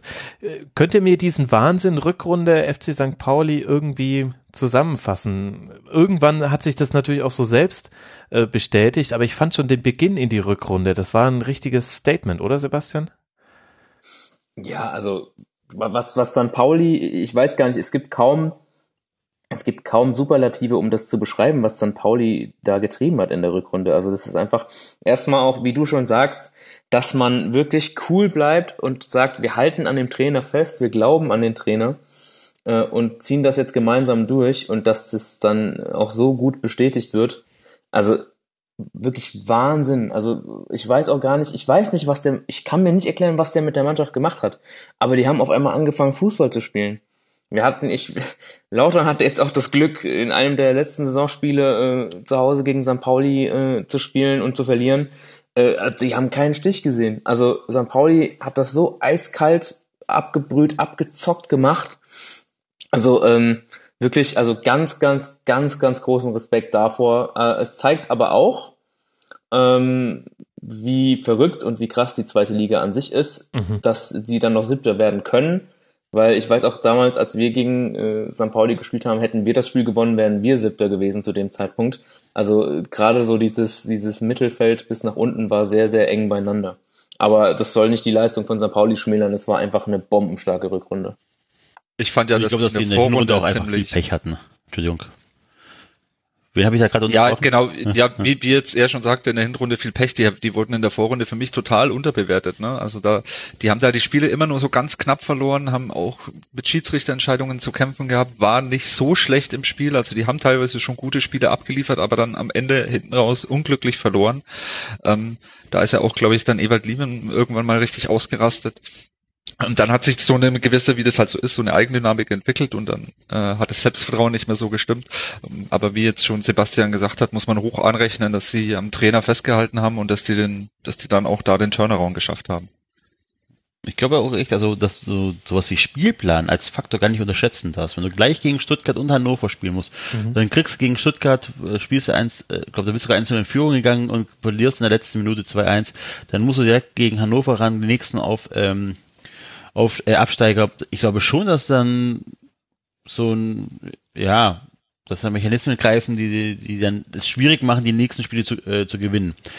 Weil du einfach, äh, ja, einfach mit zwei Negativerlebnissen in die Saison startest. Ja, vor allem, wenn man sich auch nochmal vor Augen führt, wie die Ergebnisse in der Hinrunde zustande kamen, zustande kamen und dann in der Rückrunde ging es ja eigentlich wieder ähnlich los, Enzo, nämlich gegen euch im Heimspiel ja. für St. Pauli, wieder verloren 1 zu 0, aber dann startet eben eine Serie von zwei, vier, fünf Spielen mit vier Siegen und einem Unentschieden auf der Alm in Bielefeld. Und da hat man sich ja, man musste ja erst noch so wahnsinnig viele Punkte aufholen, um sich wieder ranzusaugen an die anderen äh, Mannschaften. Und dann Blinker gesetzt und zack, vorbei. Also wirklich krasse, krasse Saison. Und ich finde es auch interessant, was jetzt im Nachhinein passiert ist, dass man nicht gesagt hat, Ewald lieben Trainergott, äh, du wirst für immer unser Jahrhunderttrainer sein, sondern dass man gesagt hat, okay, gut, ähm, was, was machen wir jetzt? Äh, wie reagieren wir auf die, auf das, wie es äh, Lean das sportliche Geschäft jetzt geführt hat und wie er es sieht und wie der ganze Verein sich sieht und man, man hebt Ewald Lien auf eine Ebene höher, er wird technischer Direktor und Olaf Jansen, sein bisheriger Co-Trainer, wird jetzt Trainer. Ich, ich finde das sehr interessant, weil sagt man ja immer so leicht, in den Zeichen des Erfolgs macht man die häufig, am häufigsten Fehler. Aber schaut euch mal an, was zum Beispiel Hannover 96 gemacht hat, als Fronzek ihnen noch den, den, die Klasse bewahrt hat. So ein klassisches Beispiel für, wusste man damals schon, das wird wahrscheinlich nicht gut gehen. Und ähm, finde ich echt interessant. St. Pauli hat da einen tollen Weg. Ich glaube aber, es hat auch damit was zu tun, dass Ewald Lien selber, glaube ich, nicht mehr so den, die Lust hat, da immer als Trainer so im Mittelpunkt zu stehen. Also ich habe ihn auch ein paar Mal erlebt, auf diversen Pressekonferenzen, Interviews, wie auch immer. Und ich glaube, dass es ihm einfach auch so ein bisschen reicht. Das war jetzt echt eine anstrengende Zeit für ihn. Und du hast ihm wirklich auch angemerkt, gerade als es nicht so lief, er musste immer wieder dieselben Fragen beantworten, erklären, warum es nicht so läuft. Und ich glaube, es hat ihn sehr, sehr, sehr viel Kraft gekostet. Mhm. Klar, die, das Einfachste wäre zu denken, ja klar, der hat jetzt eine Bombenrückrunde gespielt, warum macht er denn nicht weiter? Es kann doch eigentlich nur so weitergehen. Aber ich glaube wirklich, dass es ihn Körner gekostet hat und ich meine, Evalin ist ja jetzt nicht erst seit dem Jahr im Trainergeschäft, sondern macht es schon ein paar Jährchen und wahrscheinlich hat er auch einfach Lust gehabt, jetzt mal zu sagen, Leute, nehmt mich mal jetzt hier raus. Ich gehe zwar eine Ebene höher, bin aber so ein bisschen äh, eher weniger in der Öffentlichkeit als vorher und äh, hab, kann trotzdem meine Expertise äh, an euch weitergeben und kann euch da helfen. Und ich glaube, dass das auch auf jeden Fall sehr viel Sinn macht. Und es zeigt sich mal wieder, es hilft einfach eine gute Defensive zu haben. Drittbeste Defensive der Liga. Weißt du zufällig, wer auf Platz zwei liegt, Sebastian?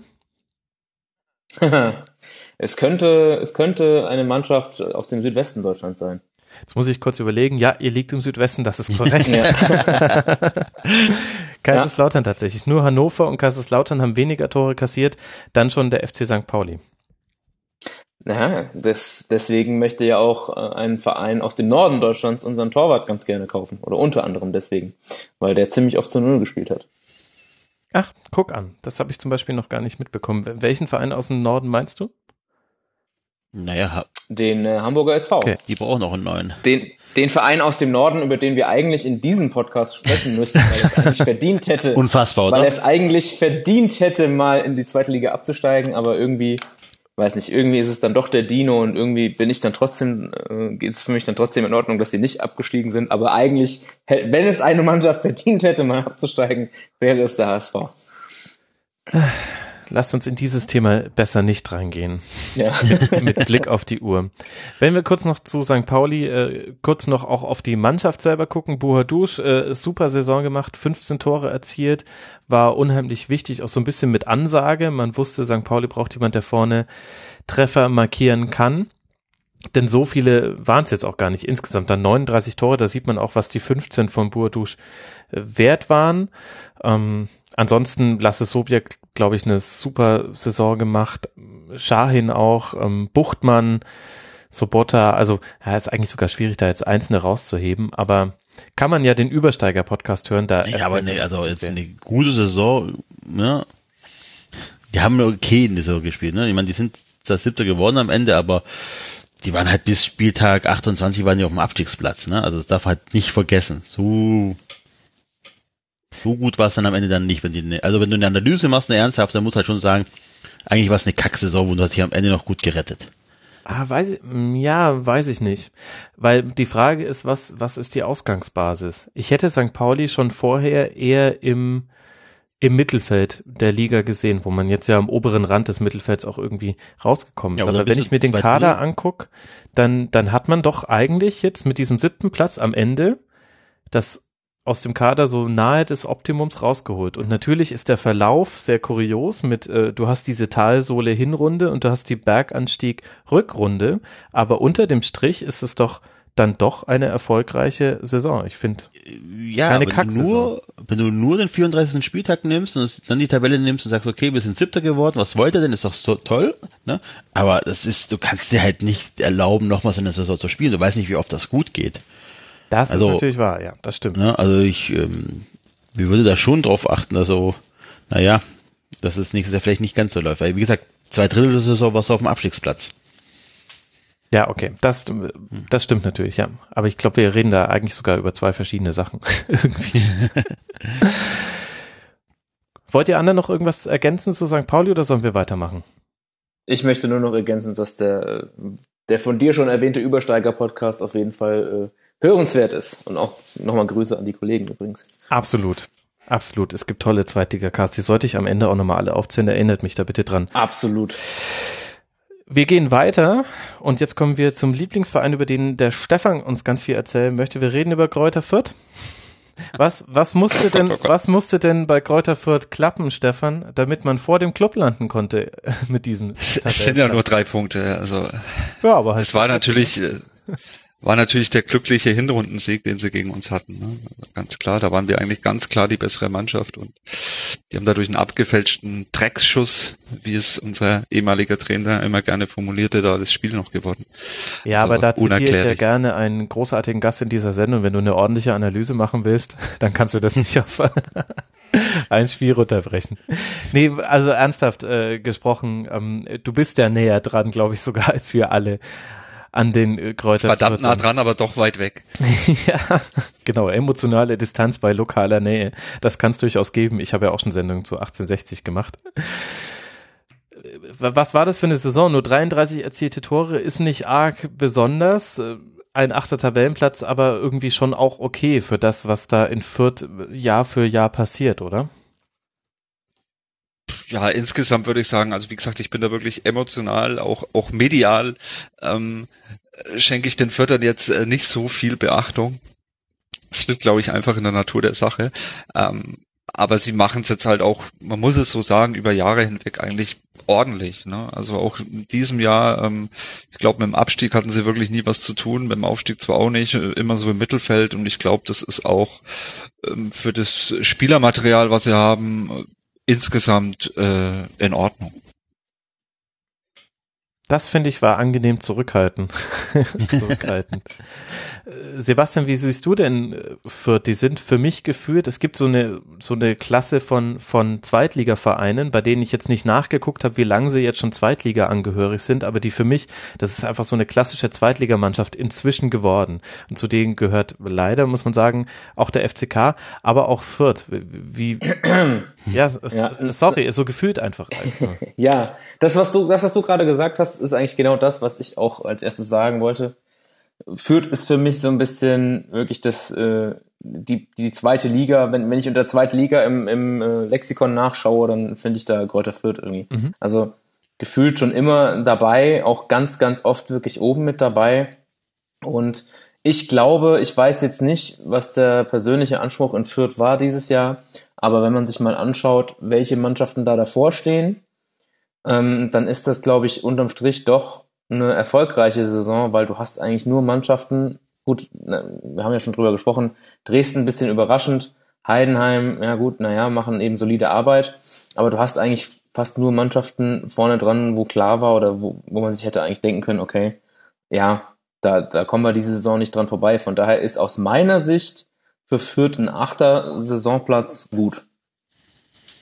Ja. Ähm, ja. Interessante Statistik. Fürth ist ja auf Platz eins der ewigen Tabelle in der zweiten Liga und erreicht äh, durchschnittlich Tabellenplatz 7,9 laut Bundesliga.de.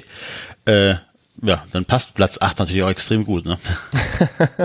und das ist auch überhaupt nicht überraschend. Wie konnten wir eigentlich von irgendetwas anderem ausgehen? Ja. Okay, so viel äh, zu Kräuter Fürth oder so wenig, aber ähm, da könnt ihr den lieben Tifa auf Twitter fragen, der kann uns noch viel, viel mehr erzählen. Den ähm, hole ich, hol ich in den nächsten Rasenfunk Royal XS. Habe ich den nächsten Royal XS gerade angekündigt? Ich glaube schon. VfL Bochum. So. ähm, folgt ihr der grandiosen Seite Pod Originale? Das äh, ist äh, eine Facebook-Seite zu einem Film. Kennt ihr die? Nein. Nee. Leider nein. Nope. Ich möchte euch herausfordern und auch alle ähm, Hörerinnen und Hörer das zu tun. Folgt Pod-Originale bei Facebook, denn ihr werdet nochmal einen komplett anderen Blick auf den VfL Bochum bekommen. Das sind, äh, ist ein fantastischer Film und auf der Facebook-Seite werden ganz viele Protagonisten, die in dem Film vorkommen, weiter begleitet. Und das sind eben VfL Bochum-Fans. Äh, da gibt's dann zum Beispiel den Tankwart und guckt euch einfach an, hat mein, mein Blick auch auf die Bochum-Saison ehrlich gesagt äh, mitgeprägt, dass ich dann irgendwann vor allem über diese Informationsquelle was mitbekommen habe. Jetzt ist die Frage, Stefan, was darüber hinaus, na gut, du kannst ja nicht wissen, was der Tankwart so gemacht hat, aber was kennzeichnet denn die, die Saison vom VfL Bochum? Und ist es gerechtfertigt, wenn wir auch an der Stelle vor allem über den Trainer sprechen oder tut man damit der Mannschaft ein bisschen Unrecht? Ich glaube, ähm, man muss über den Trainer sprechen. Ne? Ich kenne ja Gerd-Jan Verbeek auch ein bisschen aus der Zeit in Nürnberg. Du machst jeden und Elfmeter. Ich kann es nur noch mal wiederholen. Gerne. Ähm, und man guckt natürlich immer, was, was, was ehemalige Trainer oder ehemalige Spieler ähm, äh, des eigenen Vereins so machen und ähm, Verbeek macht das, was er auch in Nürnberg gemacht hat. Also ähm, in Nürnberg ging's schief, in der zweiten Liga läuft's da ein bisschen besser. Man sieht's auch mit den 47 Gegentoren, die sie haben. Ähm, offensiv äh, ist es natürlich immer hui, was da abgeht, aber defensiv ist es dann halt oftmals auch pfui. Ich kann mich da auch an Spiele erinnern, die ich so auch erlebt habe in Nürnberg mit Gerd-Jan Verbeek. Äh, zum Beispiel einmal in der ersten Liga gegen Hannover 96, wo man in Hannover 3-0 führt und dann geht's hinten raus 3-3 aus, weil man eben vergisst, ähm, den Laden dicht zu machen. Solche Spiele habe ich in Bochum auch gesehen. Jetzt, glaube ich, in dieser Saison kann ich mich jetzt nicht so erinnern. Vielleicht auch das Spiel gegen uns. 5 zu 4 haben wir ja in Bochum verloren ein Ergebnis, das auch nicht oft zustande zusammenkommt, aber das, das spiegelt auch so, das zeigt auch so, wie, wie Gerd, Gerd Verbeek so tickt. In der le letzten Saison, ich glaube, da haben sie auch mal 3-0 gegen FSV Frankfurt zu Hause geführt und dann noch 3-3 gespielt. Und ich sehe noch immer Gerd-Jan Verbeek am Spielfeldrand beim Spielstand von 3 zu 0, wo der FSV alles nach vorne wirft, wo er seine Mannschaft nach vorne schickt, wo ich mir denke, nee, mach doch mal lieber den Laden hinten dicht. Ähm, das ist für mich so der VfL Bochum. Ich glaube, in diesem Jahr mussten sie natürlich auch ähm, an dem Abgang von Terodde äh, knabbern, mhm. den, den haben sie auch nicht ersetzt bekommen, ist natürlich klar. Aber ja, wenn man über den VfL Bochum spricht, muss man natürlich auch über Gertjan Verbeek sprechen. Ich ärgere mich diese Saison eher extrem, weil ich dachte, geil, wieder Bochum, ähm, schön Freitagabends am besten noch, dann macht die DFL, tut die DFL mit den Gefallen, dass das Spiel, außer Spiel in Bochum Freitagabends ist. Ja, dann Freitag sitze ich halt bis um halb acht im Büro, ne, konnte nicht zum Spiel. Traumhaft. Und darüber hinaus. Wollte ich nur kurz erwähnt haben, ganz kurz. Ähm, äh, du hast unser ungeteiltes Mitleid, wobei sich, glaube ich, bei den beiden äh, Gästen hier, die in der zweiten Liga verbleiben dürfen, wahrscheinlich ja. in, in Grenzen noch irgendwo hält. Wie, wie macht ihr das mit den Anschlusszeiten? Das war eine Vollkatastrophe, ging gar nicht für mich. Man gewöhnt sich an alles. Ja, null ja, kompatibel mit Familienleben und sonstiges also, irgendwie. Also, äh, am Wochenende geht's, also auch abends, äh, Freitagabends 18.30 oder Montag 20.15 Uhr, es geht. Am schlimmsten fand ich's ähm, die englischen Wochen, wo die zweite Liga dann um ja. 18.30 Uhr ein. Also das, das wird für mich auch ein Problem, da dann pünktlich aus der Arbeit zu kommen. Rein von der Uhrzeit her, zumindest für die Heimspiele, ist fast schon der Montag am besten, weil das äh, Viertel nach acht ist. Ja, für mich als, als Fan, der nicht in der gleichen Stadt wohnt, natürlich traumhaft. Ne? Sport 1 gucken, Montagabends, das passt. Aber der Rest geht gar nicht. Ja, aber für Auswärtsfahrer ist das natürlich eine Katastrophe. Ich muss auch, ich muss auch mal als jemand sagen, der mit seinem Verein noch nie abgestiegen ist, ähm, das können wir, nein, das können wir jetzt gerne Leute auch als Arroganz auslegen, aber ähm, bei mir tickt die Bundesliga-Uhr so krass auf 15.30 Also an jedem Samstag um 15.30 Uhr oder eigentlich ehrlich gesagt so 14.30 wird man so langsam so ein bisschen hibbelig ab 15 Uhr stellt man sich ständig die Frage, ähm, wo kann ich die Spiele verfolgen? Und um 15.30 Uhr geht's dann los. Und ich war auch schon bei Zweitligaspielen und jedes Mal ging's mir so, ich war an einem Sonntagsspiel gegen Lautern übrigens, Sebastian, in Ingolstadt. Sehr gut. Äh, da waren insgesamt 10.000 Zuschauer, glaube ich. Es war ein November. Nee, es waren nicht mal 10.000, waren 8.000. 2.000 davon waren Lauterer. Wir standen im Block direkt neben Lautern, ähm, äh, zusammen mit 13 anderen Leuten. Die habe ich alle gezählt.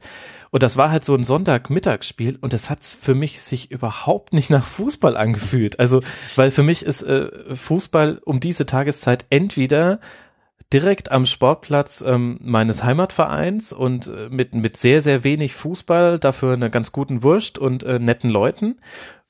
Oder ich gucke gerade irgendwas im Fernsehen, irgendeine Zusammenfassung. Ansonsten findet Fußball zu dieser Uhrzeit für mich nicht statt. Und meine Bundesliga-Uhr war da überhaupt nicht drauf eingestellt.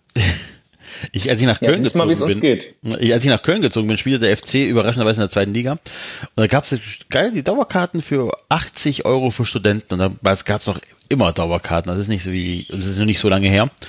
Ähm, das ist 13 Jahre her, als ich angefangen habe zu studieren in Köln. Und ähm, da kommst du gefühlt gerade aus dem Club und musst am Sonntag schon wieder Bier trinken im Stadion. Das war schon sehr strange. Das war so ein Kreisiger A. Die fingen also die, die Reservemannschaften der Kreisiger A-Mannschaften bei uns fingen ja auch immer um 12.15 Uhr an zu spielen oder so. ja.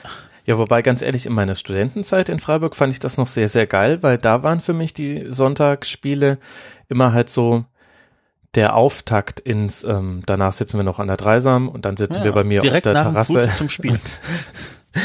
ja, gut, ich habe äh, vorher tats, naja, nicht direkt Frühstück, aber genau. Naja, anderes Thema jetzt. Aber weil jetzt äh, Stefan schon ähm, so viel die Offensive betont hat beim VfL, was ja auch stimmt, äh, ähm, Gerd-Jan Verbeek lässt einen offensiven Fußball spielen. Es ist aber nicht wirklich viel dabei rausgekommen in dieser Saison. Nur 42 Tore erzielt, 47 gefangen. Und äh, die Top-Torschützen sind Wurz und Mlapper mit jeweils acht Treffern. Müssen wir das dann auf fehlende Spieler wie Terodde beschränken? Also Enzo, habt ihr da die Konkurrenz einfach schwach gekauft und deswegen ging es nicht besser beim VfL? naja, also wir haben ja jetzt nicht irgendeinen Spieler von denen gekauft, sondern wirklich mit den besten zweiten, also Zweitligaspieler, den es auf dem Markt gab. Von daher ist das, ähm, das kannst du nicht kompensieren. Das kriegst du nicht hin. Also gerade wenn du einen Trainer hast, der viel nach vorne spielen lässt und äh, lieber 4-5, äh, 5-4 gewinnt als 1-0 oder so, dann ähm, dann kriegst du das nicht gebacken. Also dann, dann hast du keine Chance mehr. Dann kommt halt so eine Saison raus. Und das ist, glaube ich, aber für, für Bochum auch jetzt nicht so, dass ich verfolge Bochum ja nicht jetzt seit Jahren intensiv, sondern ich glaube, das ist okay für die, oder? Platz neun können die mit leben. Ich glaub, Oder habe ich deine Frage nicht richtig verstanden und ich habe ganz was anderes gesagt jetzt? Nee, nee, nee, nee, alles gut. Du hast äh, äh, im Grunde gesagt, nee, doch, wir können es auf, äh, auf den Spieler, der da weggegangen ist, ähm, eingrenzen. Ja, das ist doch so. Guck mal, also, ja, ja. das ist nie, man schimpft ja immer, dass die Bayern äh, Dortmund die Spieler wegkaufen. Aber so ein Hummels wegzukaufen, dann schadest du vielleicht der Abwehr, aber nicht dem ganzen System von Dortmund. Oder, ne? Und wenn du aber natürlich einen Terotte, der, der wahrscheinlich das ganze System auf ihn ausgelegt ist, wegkaufst, dann, dann geht das nicht mehr. Dann hast du keine Chance. Aber sind wir doch mal ehrlich und schauen uns auch in dem Fall, wie schon bei Fürth an, welche Mannschaften vor Bochum stehen. Und dann muss man, glaube ich, unterm Strich auch in Bochum sagen, war jetzt keine überragende Saison, aber äh, wir haben ein paar große auch hinter uns gelassen, bei denen es nicht so lief. Und ansonsten weiß ich nicht, äh, wie viel weiter vorne Bochum hätte stehen sollen in genau. dieser Saison. Ja, das hat der Enzo im Grunde gerade auch gesagt. Ich glaube auch, das war eine erfolgreiche Saison und zwischendurch sah es ja auch mal schlechter aus. Und dann ist so ein neunter Platz am Ende dann auch vollkommen in Ordnung. Und mit den Großen, die Bochum hinter sich gelassen hat, hast du, Sebastian, ja sicher auch den FC Sandha SV Sandhausen gemeint. Definitiv. Definitiv. Ein großer Zweitligaverein.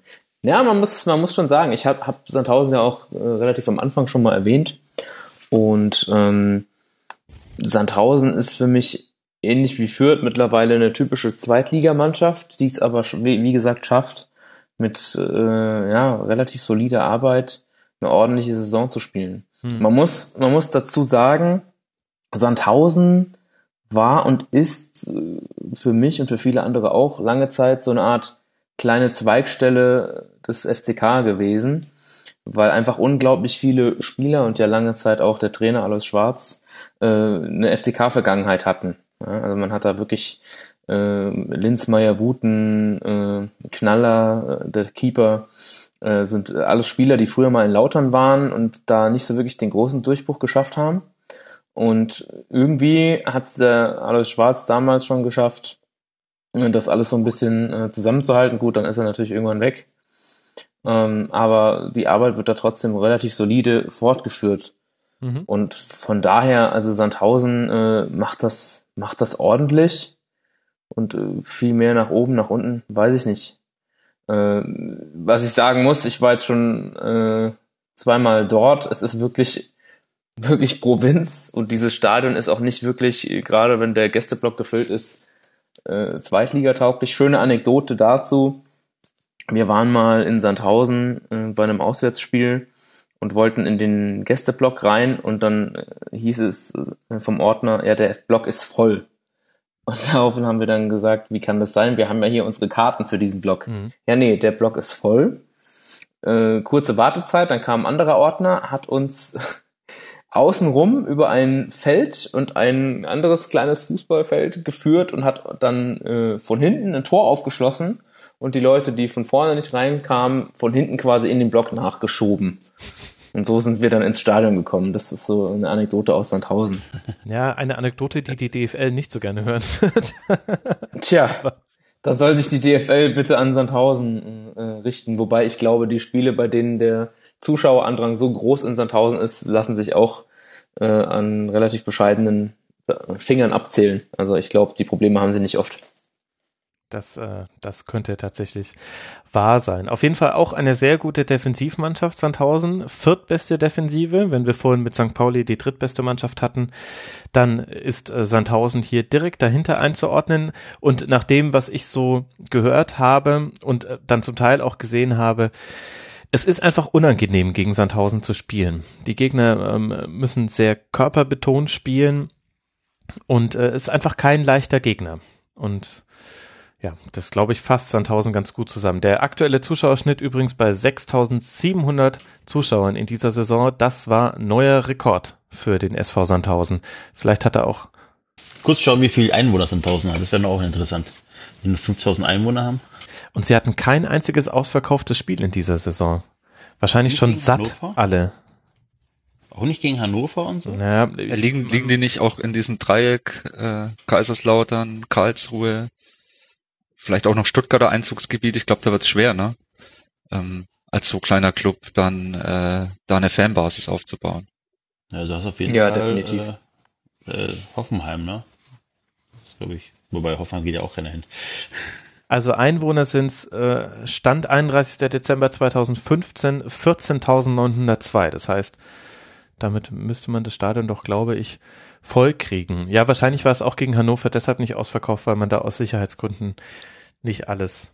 Ähm, In Fürth haben sie mehr Einwohner und die kriegen das Stadion auch nicht voll. ja gut, wenn das äh. Vielleicht sind da ja auch viele mit einer lokalen Nähe und einer emotionalen Distanz da. Übrigens auch äh, generell hatte Sandhausen zumindest jetzt laut transfermarkt.de in seiner kompletten Historie erst ein ausverkauftes Spiel und das war in der Aufstiegssaison in die zweite Liga, also als man aufgestiegen war. Wahrscheinlich der Auftakt. Nun ja, wollen wir jetzt mal nicht irgendwie hier ähm, grundlos über Sandhausen lästern. Sportlich ist es ja durchaus aller Ehren wert, was man jetzt schon zum wiederholten Male geschafft hat, haben wir ja, finde ich, ganz gut eingeordnet. Und dann haben wir im wunderschönen, wie ich finde, Intro einen Fortuna-Fan gehört, die überall mit dabei war, auf Acker, im Stadion. Und jetzt soll die Fortuna endlich mal aufsteigen. Äh, Das sollte der Dame wieder nicht vergönnt sein, äh, Stefan, denn die Fortuna liegt auf Tabellenplatz 11. Und der Fokus ging auch lange Zeit eher nach unten. Was ist denn da in dieser Saison? Ja, ist, ist etwas schiefgelaufen oder müssen wir uns jetzt darauf einstellen, dass jetzt jede Fortuna-Saison so läuft? Äh, Was ist da zusammengekommen, Stefan? Ja, 42 Punkte, also diese, wenn man sich die Tabelle anschaut, zwischen Platz 6 und Platz äh, 13, da liegen, glaube ich, fünf Punkte, das ist jetzt nicht so viel, aber natürlich so gefühlt jetzt so, wenn man die Fortuna in dieser Saison anschaut, waren die natürlich immer so immer mehr unten angesiedelt als oben. Aber so unterm Strich, wenn man sich den Kader anguckt, da ist jetzt auch kein kein Superspieler dabei, wo du sagst, oh, den, den hätte ich jetzt aber gerne auch in meinem Kader. Ähm, ich glaube, das ist alles in Ordnung. Wenn man da 42 Punkte holt, ähm, nicht absteigt, ähm, bei den ganzen Umständen, ich glaube, die Fortuna ist jetzt auch nicht äh, äh, finanziell gesegnet, ähm, glaube ich, ist das auch alles ordentlich, was da gelaufen ist. Haben natürlich mit Friedhelm Funkel einen Trainer gehabt, der der Zweitliga-Erfahrung hatte, der wusste, wie das funktioniert da. Äh, ja, also so genau habe ich die Fortuna nicht beobachtet, aber so aus der Ferne würde ich sagen, ist das schon in Ordnung, was da passiert ist. Genau, wenn man sich den Verlauf anguckt, dann äh, nie wirklich in Gefahr nach unten hin. Alles ganz safe, entspannte Saison. Außer sie wollten aufsteigen, dann wäre es ein bisschen scheiße, aber ich glaube, das, das will in Düsseldorf, glaube ich, nicht wirklich Nee. jemand. Ich habe mir gerade angeguckt, wie die Fortuna so hat spielen lassen und äh, bin beim 34. Spieltag rausgekommen. Da stand man schön entspanntes 5-4-1 im Heimspiel gegen Erzgebirge Aue auf dem Rasen. Friedhelm Funkel lässt grüßen, aber ich tue ihm insofern Unrecht, dass er ansonsten eigentlich einen 4-1-4-1 hat spielen lassen. Diese Fünferkette war eine Ausnahme, aber halt auch irgendwie ja auch krass. Weil da konnte doch nichts mehr passieren in diesem Spiel. 39 Punkte hatte man da. Nee, da, ähm, und dann, und dann geht man da gegen Erzgebirge Aue, für die es noch um was ging, als Aufsteiger in einem 5-4-1 ins letzte Heimspiel der Saison. Boah, das ist Trockenbrot, finde ich. Friedhelm Funkel. Ja, Friedhelm Funkel. Aber immerhin haben es fast 38.000 Zuschauer nochmal gesehen. Auch wenn es Trockenbrot war. Ja, das stimmt. Ich meine, das ist schon ein interessanter Aspekt, der, die, die Zuschauerzahlen in der zweiten Liga. Also Fortuna mit einem Schnitt von 26.000 in der Saison.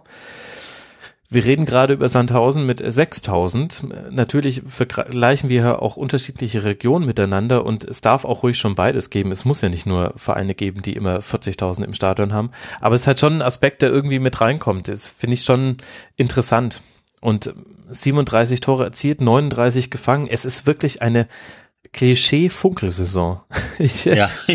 Mir ist auch kein einziges Ausreißerspiel im Gedächtnis oder vergesse ich da jetzt gerade irgendein 6 zu 0 oder 4 zu 4 ein 4-0 gab es mal gegen Bielefeld zu Hause.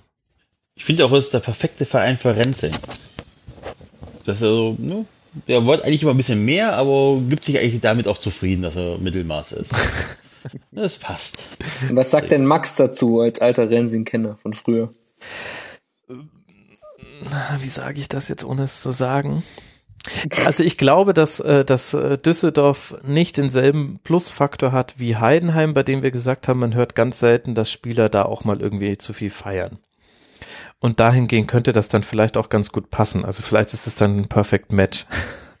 Weil man Willst du etwa sagen, dass es äh, die längste Theke der Welt dazu einlädt? Ja, ja und ausschweifende Erlebnisse im Nachtleben. Das, nein, also ich will jetzt nicht sagen, dass Rensing oder irgendwelche anderen Spieler ähm, ein ausschweifendes Nachtleben haben, weil da habe ich ehrlich gesagt keine Ahnung von. Aber als ich äh, Rensing noch bei München erleben konnte, hat man gesehen, dass ich will jetzt überhaupt nicht sagen, dass der besoffen zum Training oder sonst wie gekommen ist, aber das gehört, glaube ich, für ihn zu seinem Leben als Profifußballer schon mit dazu, dass man, dass man in schicken Cafés sitzen kann und da sein Latte Macchiato schlürft und ähm, dass man, dass man noch mal vielleicht so ein Aperol Spritz irgendwo nimmt, halt so das, was du hier in München easy machen kannst. Und ich würde jetzt einfach mal sagen, Düsseldorf ist da nicht die schlechteste Stadt für. Genau. Ist auch nah an Köln dran, wo man ja auch öfters sieht. Das ist aber ein interessanter Aspekt. Also hat er vielleicht seinen Verein tatsächlich nach, auch nach diesem Kriterium auch. Wo war der denn? Der war doch, war der jetzt in Leverkusen oder war der bei, äh, in Köln? Wo war der denn davor nochmal? Der wollte auf jeden Fall nicht weg von hier, aus der Region. Ach, scheiße, wo war denn der jetzt noch Spieler, der Rensing? Mein Gott. Äh, Rensing war bei Köln und dann bei Leverkusen. Genau, genau. Und der wollte wirklich aus dem Rheinland nicht weg. Das, deswegen glaube ich, dass Düsseldorf dann wirklich so äh, ging nicht anders, alternativlos für ihn war. Genau, aber ich, ich will es jetzt aber wirklich nicht drauf reduzieren, dass der irgendwie feiern geht oder so, weil ehrlich, keine Ahnung, weiß ich nicht, aber Lebensgefühl äh, und so weiter, so meinte ich das, ne? Also nicht, wir sind ja nicht bei 93, ich möchte nicht verklagt werden. Ach so, ich habe ja. ich, ich hab keine Advokat. War das, war das ein Witz, Enzo, oder habt ihr wirklich einen Advokat? Ich frage mal nach. Ich war ja ein paar Wochen außer Gefecht, aber ich hoffe, dass wir eine haben, weil ich verlasse mich drauf. ja, das kann man wohl sagen. Wobei die anderen hauen dann nochmal deutlicher drauf. Ja. Naja, die Fortuna kommt raus auf Tabellenplatz 11. Ich denke, wir sind ihrer kompletten Saison jetzt nicht gerecht geworden mit diesem kurzen Segment, aber es ist auch ehrlich gesagt schwierig. Und bevor ich jetzt hier irgendwelche äh, Dinge mir aus der Nase ziehe, 37 Tore geschossen, 39 gefangen, das kann ich sagen, 42 Punkte, das kann ich sagen, und Tabellenplatz 11. Und damit ja. Lass mich und eine Sache, eine kleine Sache, bevor wir weitergehen, äh, noch natürlich. zu Fortuna Düsseldorf. Ähm, Fortuna Düsseldorf hat natürlich auch ähm, Axel Bellinghausen im Kader. Warum wusste äh, den, ich, dass du jetzt wieder mit irgendeinem Lauterer ums Eck kommst? Den berühmten Wadenbeißer, aber ich möchte über Axel Bellinghausen, der ein super geiler Typ ist, äh, einfach nur sagen, dass er mannschaftsintern beim FCK mal den Spitznamen Axel Ball im Aus hatte. Und damit möchte ich gerne das Kapitel äh, Fortuna Düsseldorf beenden. Sehr schön, das ist quasi eure Version des Entlaubers. Gut. Kommen wir zu Stefan. Stefan ist äh, Fan des ersten FC Nürnberg und spricht darüber, schreibt darüber, twittert darüber unter dem Handle Clubfans United. Und Stefan, du darfst uns jetzt sagen, was das für eine Saison war, die euch auf den Tabellenplatz 12 geführt hat. Und bitte. Eine viel zu lange so in der Nachbetrachtung. Also sie wollte nicht aufhören. Sie wollte einfach nicht aufhören. Also die, unsere Saison hat ja eh schon sehr früh begonnen, wo klar war, dass äh, am ersten Spieltag? Nee, nee, nee, schon viel, viel früher. also okay. Erstmal, erstmal haben, haben wir noch äh, an der Relegation lange geknabbert, dass das nicht geklappt mhm. hat, leider. Ähm, dann hat uns überraschend, wo wir alle dachten, dass dieses Trainerkarussell an uns vorübergeht, ähm, hat uns Rene Weiler in Richtung Belgien zu, zu Anderlecht verlassen. Also damit ging unsere Saison eigentlich schon los. So scheiße, wir haben keinen Trainer, wer wird Trainer? Die berühmte T-Frage in Nürnberg, die wir ja ähm, immer wieder mal führen. Dabei stellt man die T-Frage doch eher in Fürth. Kleiner lokaler ja, Gag. Ja, okay. ein, ein Brüller am Rande. Ja. Ähm, ja, also es ging schon ziemlich früh, früh los für uns, halt auch emotional, viele Diskussionen geführt, ähm, wer wird Trainer, das war nicht lange klar. Dann ähm, ist es Alois Schwarz geworden, weil das Portfolio da einfach ähm, sportlich komplett passte. Ähm, hatte ja in Sandhausen mit wenigen Mitteln viel erreicht, immer wieder die Klasse erhalten, doch trotz Punktabzug immer einen Mittelfeldplatz erreicht. Ähm, ich glaube, als Verein wollte man da kein großes Risiko eingehen, deswegen hat man wahrscheinlich auch die 400.000 Euro in die Hand genommen. Und ähm, ja, auch medial war das in Nürnberg mit Alois Schwarz eine logische Entscheidung. Ne? Mhm. Ähm, und ähm, dann lief es halt am Anfang irgendwie gar nicht, weil es äh, war nicht klar, wer kommt noch, wer geht noch. Ähm, wir hatten noch keine Mannschaft zusammen ähm, am ersten Spieltag. Ich glaube erst ähm, gegen, gegen Ende August, wo schon drei Spieltage gespielt haben, kam Mattausch zu uns äh, ins Team, der dann äh, Füllkrug ersetzt hat. Also ja, wir werden sicherlich noch ein bisschen genauer drüber sprechen, aber insgesamt war es eine, eine sehr, sehr lange Saison für uns und wir waren jetzt am Ende froh, dass es endlich vorbei war. Ja, du hast diesen schlimmen Start schon angesprochen. Am sechsten Spieltag dann Tabellenplatz 18, gekrönt noch von der Heimniederlage im Derby gegen Fürth. Haben wir vorhin schon mal kurz angesprochen, aber es sollte ja zwischenzeitlich besser werden, Stefan. Es war ja nicht alles schlecht. Dann eine Siegeserie gestartet. Ich glaube, die nächsten zwei, vier, sechs, acht Spiele ungeschlagen, sechs Siege, zwei Unentschieden. Hat da irgendetwas gegriffen, was vorher nicht funktioniert hat? War das so ein bisschen, naja, manchmal kommt man ja irgendwie so auch selber ins Rollen oder hat äh, Schwarz da was umgestellt? Was war da los? Ja, also unser Schlüsselspieler, wie es halt bei vielen Mannschaften auch ist, Guido Burgstaller ist langsam in Form gekommen. Mhm. Ich hab's ja, glaube ich, am Anfang schon mal gesagt. Das war, er wollte eigentlich weg, aber wir konnten ihn eigentlich nicht verkaufen, weil wir so einen Aderlass äh, hat Bornemann dann Gott sei Dank nicht zugelassen und ich glaube, das hat mir Burgstaller auch angemerkt, ja, ein bisschen lustlos, ne? Ja, war ein bisschen schwierig, ne? Also es, ich habe damals schon gesagt, Mensch, hätten wir doch diesen Burgstaller doch verkauft und hätten wir uns jemand anders geholt, ne? Also ähm, so weit war ich schon damals und ähm, dann plötzlich aber mit dem Bielefeld-Spiel, wo wir da 3-1 gewonnen haben, dann plötzlich lief's. Dann kam, hat Burgstaller dieses tiefe Wunden, hat sich mit der Situation abgefunden und ähm, hatte wieder Spaß am Fußballspielen und ähm, dann hat er auch wieder die wichtigen Tore für uns gemacht und dann, dann lief's halt auch plötzlich. Wir haben nie jetzt überragend gespielt, ähm, aber wir haben effektiv gespielt und ähm, äh, ja, es war eigentlich in Ordnung, was wir gemacht haben. Und ich glaube, ähm, dass wir da bis zur, zur Ende der Rückrunde, äh, Ende der Hinrunde dann äh, vom Platz sieben, äh, vom Spieltag sieben bis 17 Tabellenführer waren, das hat auch äh, ähm, das wiedergespiegelt, was auf dem Platz lief. Ne? Wir haben auch die großen Mannschaften geschlagen. Wir haben, glaube ich, zu Hause haben wir Union Berlin geschlagen. Wir haben ähm, Hannover zu Hause geschlagen. Ähm, das war alles in Ordnung. Gab es keine Trainerdiskussion? Ich meine, ihr habt sechs Spiele nicht gewonnen. Ja, die gab's, die gab's, ähm, die gab's am ersten Spieltag. Ähm, das war Ja. natürlich ein Pro ab dem ersten Spieltag dieses Ach, 1-1, wo wir, glaube ich, in der fünften Minute der Nachspielzeit in Dresden den Ausgleich bekommen. Ähm, da war die Trainerdiskussion schon sehr früh da, was mich sehr überrascht hat. Aber das lag natürlich auch ein bisschen an Alois Schwarz selbst, der, glaube ich, ähm, ja, sportlich kann man ihm bestimmt einiges vorwerfen, aber nicht so viel, ähm, dass es, dass es so zu so massiver Kritik reicht. Ähm, aber seine Außendarstellung war natürlich katastrophal. Ne? Also er kam natürlich von diesem beschaulichen Sandhausen, ähm, wo es einen, wo ich wohlweislich, äh, da gab es einen Journalisten, der ist nicht mal mit aufs Auswärtsspiel gefahren, der hat Schwarz dann ähm, nach dem Spiel angerufen und gefragt, wie es war so ungefähr. Ähm, der kam hier nach Nürnberg. Ähm, das war ja schon beim Trainingsauftakt so, da hat unser, mein Kollege vom Club Fans United ähm, äh, über ihn ein bisschen äh, despektierlich gesagt, Alois im Wunderland, weil er so äh, überrascht war, wie toll doch und wie groß doch dieses Trainingsgelände ist und wie toll doch hier die Bedingungen sind und dass das doch alles so ganz anders als ist als in, in Sandhausen. Ähm, ja, damit hat er sich jetzt keine Freunde gemacht und er hat, er hat, er hat ähm, am Ende nicht geschafft, die Fans auf seine Seite zu holen. Er war da einfach medial einfach zu blass. Das war so sein, sein großes Hauptproblem, glaube ich. Willst du damit sagen, dass es einen Unterschied gibt zwischen Nürnberg und Sandhausen von den Trainingsbedingungen? Ich glaube ja. Kann ja wohl nicht sein. Ich finde es eher interessant, dass man sich mit dem Lob der Trainingsbedingungen unbeliebt machen kann bei den eigenen Ich- Fans. Habe ich gerade auch gedacht. Du sollst das es ist hier hassen, Problem. verdammt. Wir sind der Club. Ja, das ist aber, das ist, glaube ich, auch so eine Nürnberger Mentalität, ne? Wenn jetzt, ähm, da kommt ein neuer Trainer und das erste, was er sagt, ach, ist das hier schön zu trainieren, ach, ist das toll, ja, so, so, so kam auch dieser Spruch, Alois im Wunderland, ne? Also, ähm, äh, da haben wir schon ein bisschen einige die Nase gerümpft und so sagen, naja, für uns ist das doch völlig normal hier, was willst du eigentlich?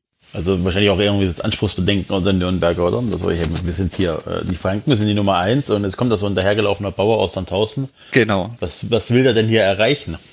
genau. Und dann läuft's natürlich sportlich am Anfang nicht gleich wirklich und dann prasselt natürlich alles auf dich ein. Und ähm, er hat dann Gott sei Dank den Turnaround geschafft. Ich glaube, das äh, für mich war ja das der Turnaround das Spiel gegen Fürth eigentlich, das wir verloren haben, aber wo man eigentlich erstmal auf dem Platz gesehen hat, okay, jetzt hat sich was verändert. Wir sind eigentlich hier schon die bessere Mannschaft. Das war, sage ich jetzt nicht, weil es das Derby gegen Fürth war und weil wir es verloren haben, sondern weil es auch gefühlt wirklich so war. Wir haben es zwar dann unglücklich verloren durch so einen abgefälschten Schuss, aber das war, fand ich schon der Turnaround. Wenn er jetzt danach in Bielefeld auch verloren hätte, ich glaube, dann wäre es eng für ihn geworden, aber da haben wir dann gewonnen und da startet er dann eine Siegesserie. Dann startet eine Siegesserie. Aber wenn wir bei Alois Schwarz bleiben, dann können wir auch noch über das Rückspiel gegen Fürth sprechen. Das sollte nämlich dann sein letztes Spiel als Clubtrainer gewesen sein. Wieder eine Nieder Niederlage auswärts, sofern man davon auswärts sprechen möchte, 0 zu 1. Warum musste er dann letztlich gehen? Ja, da ist natürlich einiges zusammengekommen. Ich glaube, ähm, natürlich war der Abgang von Guido Burgstaller ein Problem, muss man ganz klar sagen. Ähm, Aber das hat daran hat er ja keine Schuldigkeit, oder? daran hat er keine Schuldigkeit, aber er hat es natürlich immer wieder, ich sag immer, er hatte natürlich recht in dem, was er sagt, aber er hat es natürlich nach immer nach den schlechten Spielen dann oder nach den Niederlagen immer wieder aufs Tableau gebracht, Okay. was vielen Leuten auf den Keks gegangen ist. So, äh, ja, wir wissen, Güle Burgstaller ist weg, aber wir können jetzt auch nichts dran ändern, wir müssen jetzt das Beste draus machen, aber er hat es halt immer wieder nach vorne angeführt und hat immer wieder gesagt, hey, wir haben die ganze Offensive jetzt innerhalb von einem Jahr. Ich meine, vorher, da war er zwar noch nicht da, aber im letzten Winter ging dann Schöpf, im, im, im Sommer ging Füllkrug ähm, und jetzt in der aktuellen Winterpause ging dann Burgstaller. Damit hast du natürlich eine, eine geballte Offensivkraft verkauft und das hat er immer wieder angeführt und immer wieder gebetsmühlenartig ähm, als Argument vorgebracht und nichts anderes und das ging vielen Leuten auf den äh, berühmten Sack, wenn ich das so sagen darf. Ähm, was anderes, was ich noch ein bisschen weiß, ist, ähm, dass es wohl in der Winterpause irgendeinen Bruch gab zwischen äh, Trainer und Mannschaft. Also da, da stimmte die Chemie dann auch nicht mehr. Das hatten wir dann auch in dem Fürth-Spiel, in diesem wirklich desolaten Spiel gegen Kräuter Fürth ähm, gesehen. Und es es musste die Reißleine da gezogen werden. Viele sprachen davon in Nürnberg, ja, man, man befindet sich im freien Fall, weil man der letzter der Rückrundentabelle, der, der Rückrundentabelle war. Ich sah das jetzt nicht so ganz extrem, weil wir eigentlich bloß drei Punkte weg waren vom Platz sechs oder so. Also es war nicht, nicht ganz so dramatisch, wie viele gezeichnet haben. Aber wenn man so das Gesamtbild dann nimmt, ähm, du hast einen Trainer, der, der bei den Fans überhaupt nicht beliebt ist. Es wurde immer schlimmer, ne? Ge gegen Fürth das Derby nochmal, das, da ist die Stimmung nochmal komplett gekippt. Und du hast natürlich auch interne Probleme, das hat man dann auch an den Interviews nach dem Spiel von den Spielern, hat man dann zwischen den Zeilen schon hören können, dass es da nicht so funktioniert zwischen Trainer und Mannschaft. Dann war es folgerichtig, dass man die Reißleine zieht. Und Nachfolger wurde dann Michael Kölner, vorher Leiter des Nachwuchsleistungszentrums und Cheftrainer der U21. Wenn wir jetzt bei Schwarz drüber sprechen, dass das viel so weiche Faktoren waren, also vor allem Außendarstellung, wie man äh, kommuniziert nach innen und nach außen, sind das auch die wesentlichen Punkte, die Kölner dann anders gemacht hat oder spielt der Club seitdem auch anders?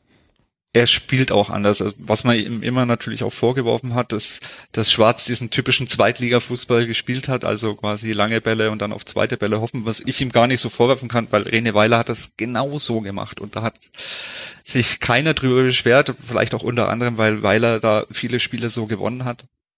Ähm, aber für mich ist es so lange Bälle auf zweite Bälle hoffen und dann schauen, dass man vors Tor kommt. Das ist für mich so ein typischer Zweitliga-Fußball. Das spielen viele. Das haben ihm aber auch viele vorgeworfen, vielleicht auch, weil es unter anderem dann ohne Guido Burgstaller nicht mehr funktioniert hat. Ähm, das hat Kölner sicherlich anders gemacht. Er versucht es eher über, über kurze, flache Pässe ähm, vors Tor zu kommen. Ähm, ist natürlich auch in der Außendarstellung komplett anders. Ein bisschen, ist auch ein bisschen extrovertierter, würde ich sagen. Er redet viel, sehr, sehr viel. Ähm, kommt natürlich auch ein bisschen urig rüber mit seinem Oberpfälzer Dialekt. Das macht ihn auch äh, ein Stück weit sympathisch natürlich. Ähm, das hören die Oberpfälzer jetzt gerne, sagt nicht jeder, ehrlich gesagt.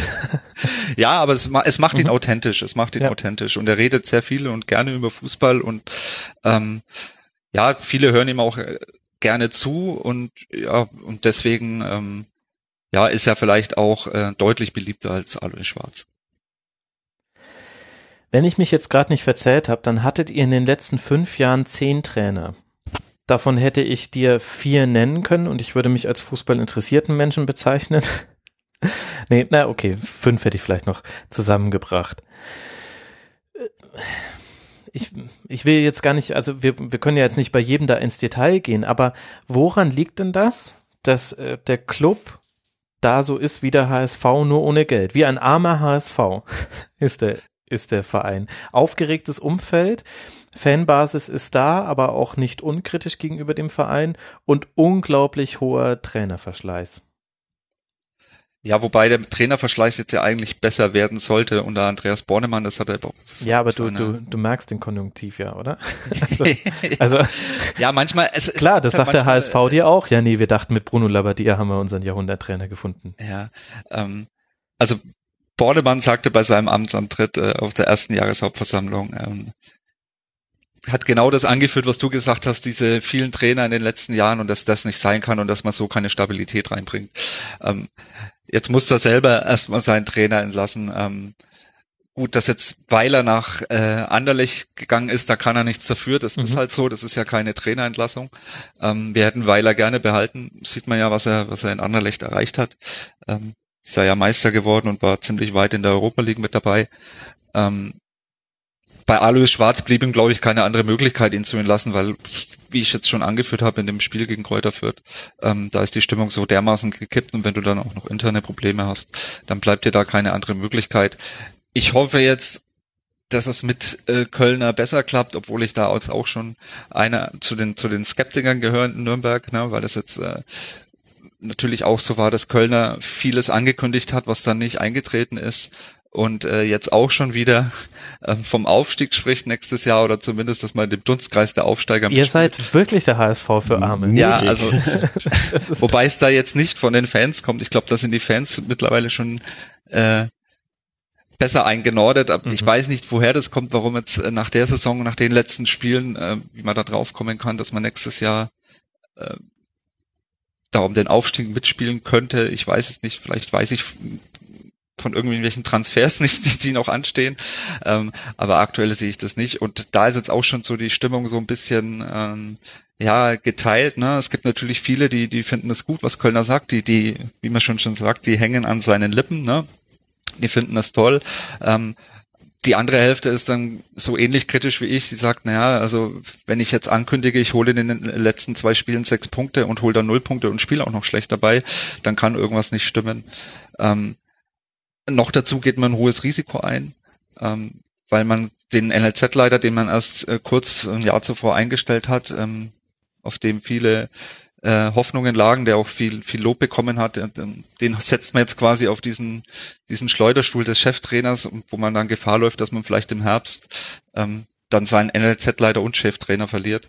Ähm, ja, es bleibt spannend in Nürnberg. Also ich bin gespannt, wie das nächstes Jahr Das läuft. ist ja die Scheiße im Fußball. Ne? Und in jedem normalen Wirtschaftsunternehmen würdest du einen nach vorn oben befördern, in der Hoffnung, es funktioniert, weil er in seiner alten, äh, alten Stelle extrem gute Arbeit geliefert hat. Dann klappt das nicht, dann würdest du normal sagen, okay, komm, pass auf, dann mach einfach weiter dein altes Aufgabengebiet, das hast du ja super gemacht. Oder suchen wir mal Neues für die Posten. Kannst den Fußball nicht machen. Ne? Wenn der bei euch äh, unten durch ist, dann ist der weg. Dann Dann, ist er wird er weg. nicht noch. Ja, Also das- der wird auch nicht, auch wenn man es ihm anbieten würde, würde er es glaube ich auch nicht machen. Ja. Das ist der Fußball ein bisschen äh, doof. Ich fand den Satz sehr schön, es wird spannend bleiben beim ersten FC Nürnberg, da möchte ich dir vollumfänglich zustimmen. Ich komme ja aus der Region, ähm, habe ganz, ganz viele alte Kindheitsfreunde, die Clubfans sind. Das ist eigentlich ein Wunder, dass ich nicht auch Nürnberger geworden bin. Ein, Schade eigentlich. ich, ich weiß nicht. Ich, du, ich, ich lebe ganz gut in meinem anderen Leben. Ich bin eigentlich ganz froh. Vor allem weiß ich ja, dass man von seinem Verein nicht wegkommt. Also hab's mir ja auch nicht ausgesucht.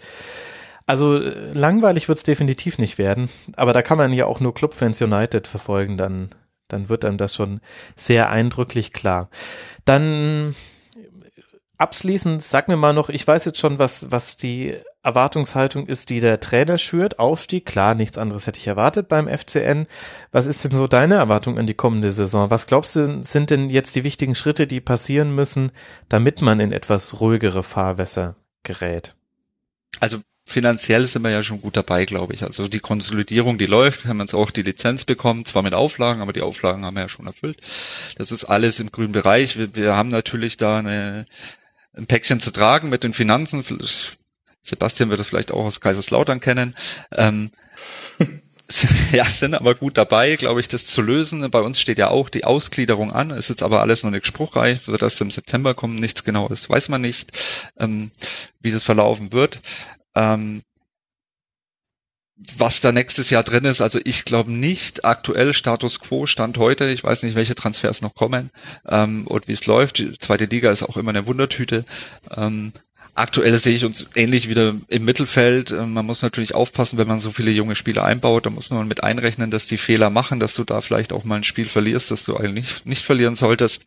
Ähm, aktuell sehe ich uns da im Mittelfeld ähm, hat auch unser Finanzvorstand Meske angekündigt, schon auf der letzten Jahreshauptversammlung, dass es Übergangsjahre geben wird, wo wir uns wahrscheinlich so ein bisschen durchwurschteln, bis wir dann komplett konsolidiert sind und bis man dann vielleicht mal wieder ähm, vom Aufstieg sprechen kann in Nürnberg. Das Potenzial haben wir, das ist klar, aber das Potenzial haben nicht bloß wir, das hat auch der FC Kaiserslautern oder andere große Clubs. Äh, Dynamo Dresden hat sicherlich auch von seinem ganzen Umfeld, von seinen Fans auch das Potenzial, ähm, oder den Anspruch, irgendwann mal wieder erste Liga zu spielen. Deswegen, ähm, ja, muss ich auch wieder sagen, ich bin gespannt, wie es weiterläuft. so, ich glaube, diese äh, gespannte Erwartungshaltung, die teilen wir uns hier alle. Dann gucken wir mal, was beim Club noch so passiert. Und jetzt gucken wir mal, was beim FCK passiert ist, denn die liegen nur einen Tabellenplatz hinter dem ersten FC Nürnberg. Das wird euch alle weniger überraschen als mich. Der erste FC Kaiserslautern mit 41 Punkten, 10 Siegen, 11 Unentschieden, 13 Niederlagen, nur 29 erzielten Toren bei aber auch nur 33 kassierten. Sebastian, jetzt beginnt deine Zeit. Äh, führ mich mal durch die Saison. Was muss ich wissen zu Lautern in dieser Saison? Es war eine sehr, sehr schwierige Saison.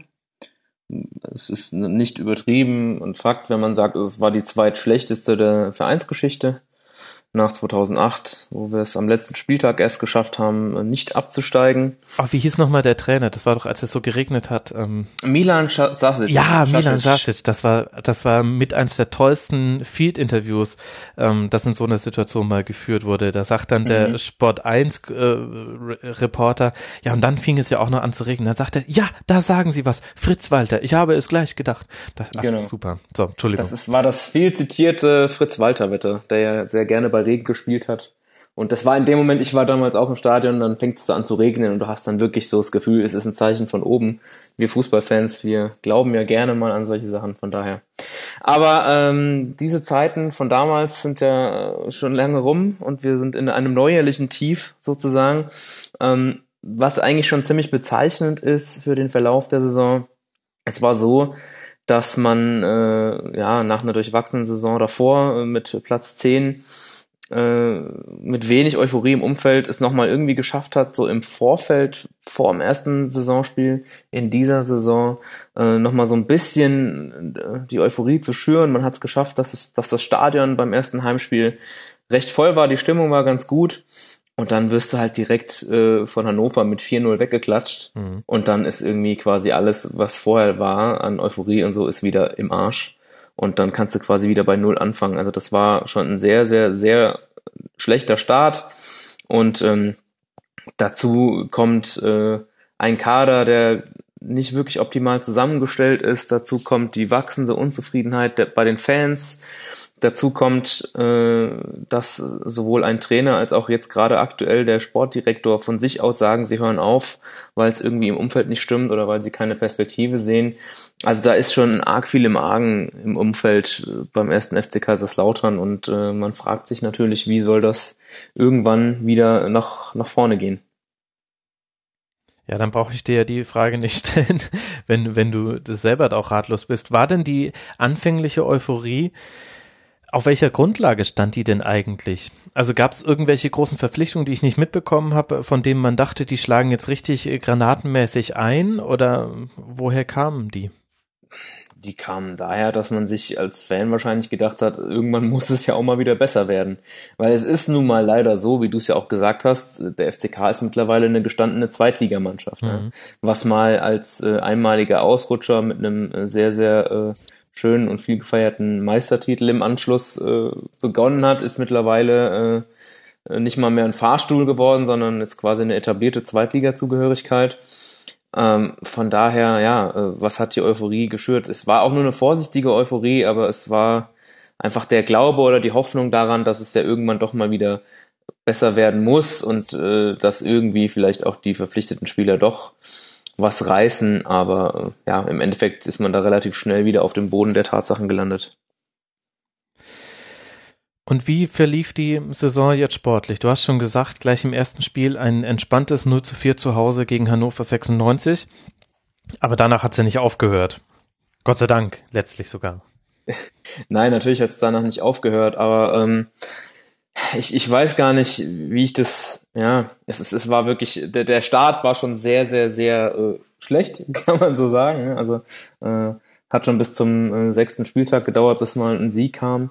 Und ähm, ja, es ist einfach, wenn du dann äh, gleich im ersten Spiel so auf die Fresse bekommst und diese langsam aufkeimende Euphorie so gebremst wird und dann es so lange dauert, bis du das erste Erfolgserlebnis hast, äh, dann ist es schon sehr, sehr schwierig, da irgendwie äh, eine ordentliche Stimmung äh, zu generieren für den Rest der Saison. Und ähm, ja, ich weiß nicht, also wenn man sich mal anschaut, äh, was wir für eine Spielsysteme hatten in dieser Saison, wird man feststellen, dass wir gefühlt in jedem Spiel ein anderes hatten mhm. und dass irgendwie äh, jeder Spieler irgendwie gefühlt überall mal gespielt hat. Also bedingt natürlich auch durch den Trainerwechsel dann, aber also es war eigentlich, es war einfach generell keine Konstanz vorhanden. Ja? Weder im, im, im System noch sonst irgendwie. Was in sich ja auch wieder was Konstantes ist, keine Konstanz. Ja, super. Aber, ja, äh, rhetorische Stilmittel. Aber wenn du jetzt schon den Trainer ansprichst, Taifun Korkut geht äh, Ende Dezember und Norbert Meyer, der unter nicht den besten Umständen bei Darmstadt 98 entlassen wurde, fängt beim ersten FC Kaiserslautern an. Da habe ich mir verwundert, den äh, Kopf gekratzt aus zwei Gründen. Das eine ist, dass ich fand, dass Norbert Meyer jetzt nicht gerade brilliert hat in seinem Amt bei Darmstadt. Und das andere ist aber vor allem, dass ich mir dachte, okay, wir haben eine Mannschaft, die für den Trainer Taifun Korkut oder zumindest mit ihm zusammen eingestellt wurde. Ich weiß, welchen Fußball Korkut so grob spielen lassen möchte und ich weiß, was Norbert Meyer so spielen lässt. Für mich hat das vorne und hinten nicht gepasst. Aber ich habe ja auch immer nur so den Blick von weiter weg. Übersehe ich da was? Es ist, es ist schwierig. Es, es ist wirklich schwierig. Also, ähm, mein Eindruck von Korkut war am Anfang, dass es ziemlich gut passt. Er hat sich auch so, äh, finde ich, gut präsentiert. Er hatte ja relativ viel auch mit, mit ihm zu tun und ähm, hat da einen sehr unaufgeregten Job gemacht. Natürlich ist der Wechsel von Korkut auf Meier äh, ist schwierig zu vergleichen, weil es zwei komplett unterschiedliche Trainertypen sind. Das ist, als würdest du Tankert vorm Spiel auftreten lassen und Helene Fischer in der Pause.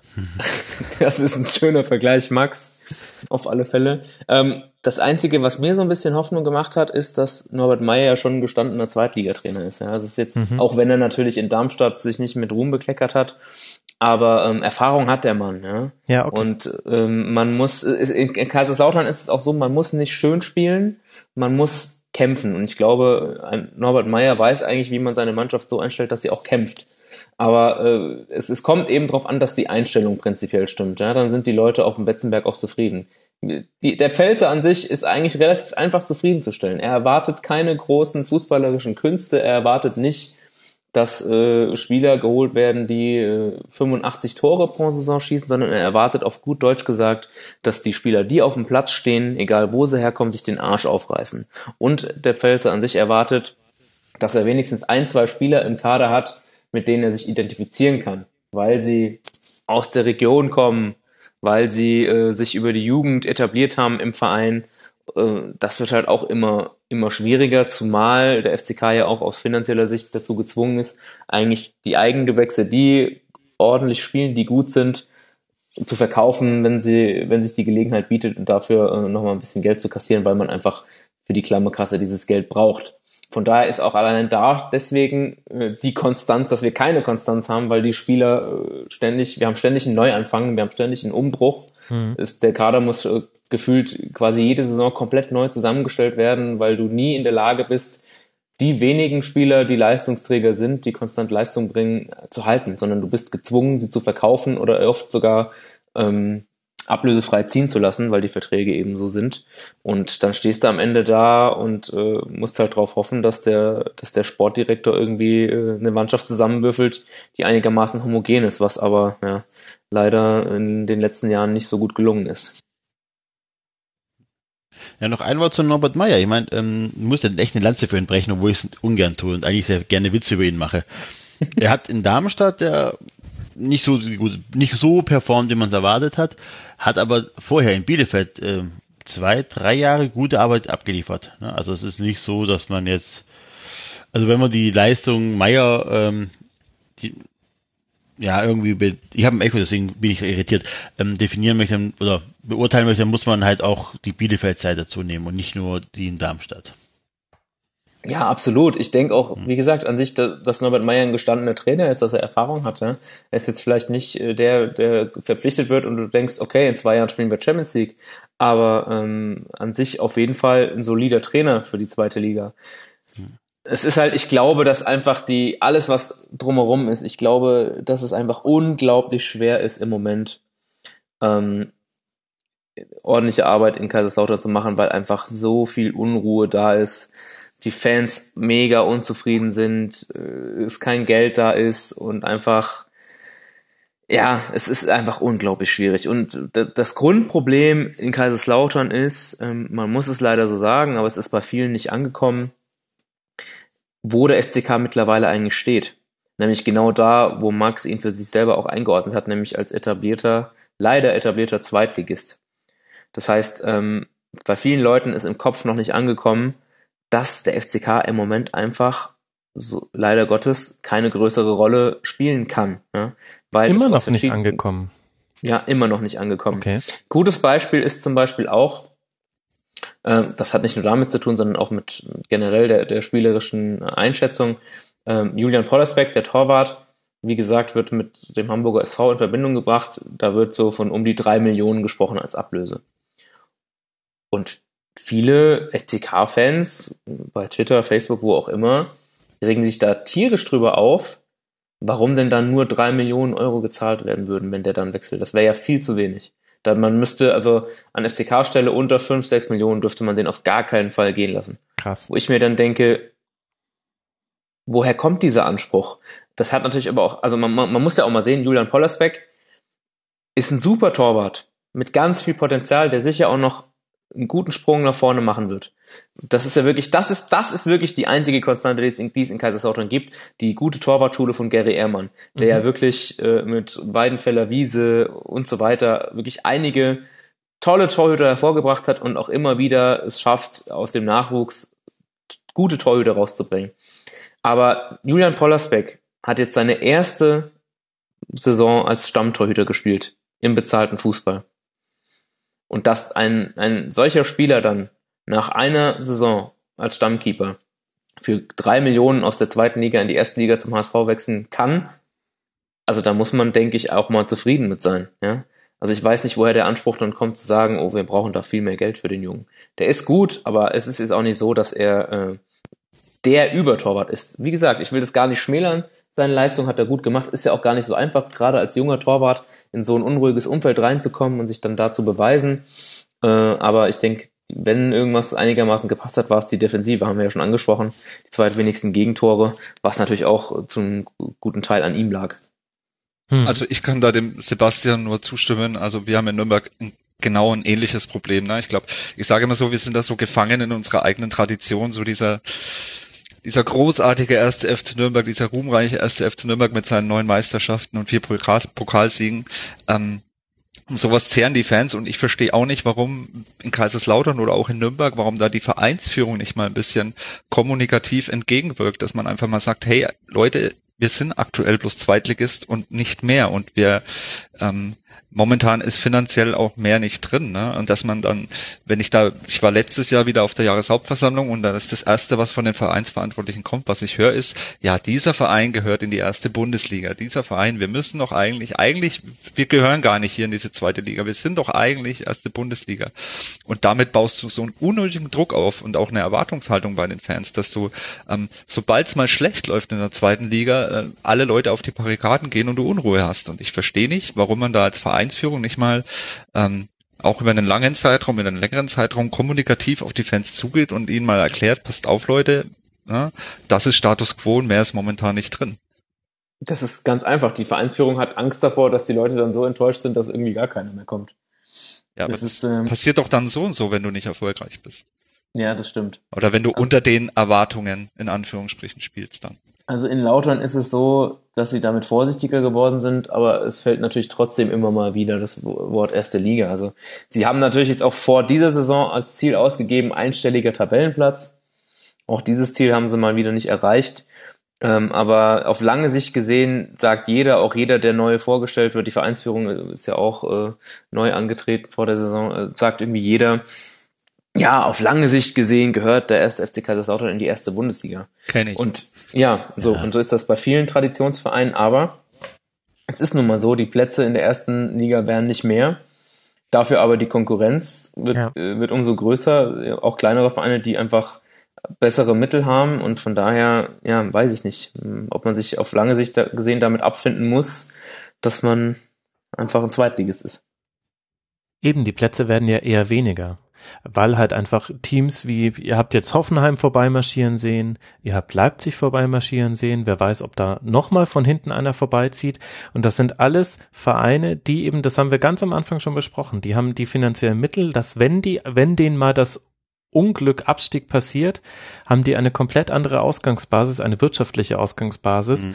um direkt wieder aufzusteigen. Das heißt, die Plätze in der ersten Liga sind für Teams wie Nürnberg, Lautern, Bochum, Fürth, äh, für diese ganze Reihe auch Berlin, äh, St. Pauli, Braunschweig, es sind weniger verfügbare Plätze. Das hört sich so ein bisschen paradox an, weil es, es sind ja trotzdem pro Jahr zwei, die aufsteigen und zwei, die absteigen, plus noch ähm, eine Relegation, der dann vollkommen überraschend der Erstligist sich durchsetzen kann.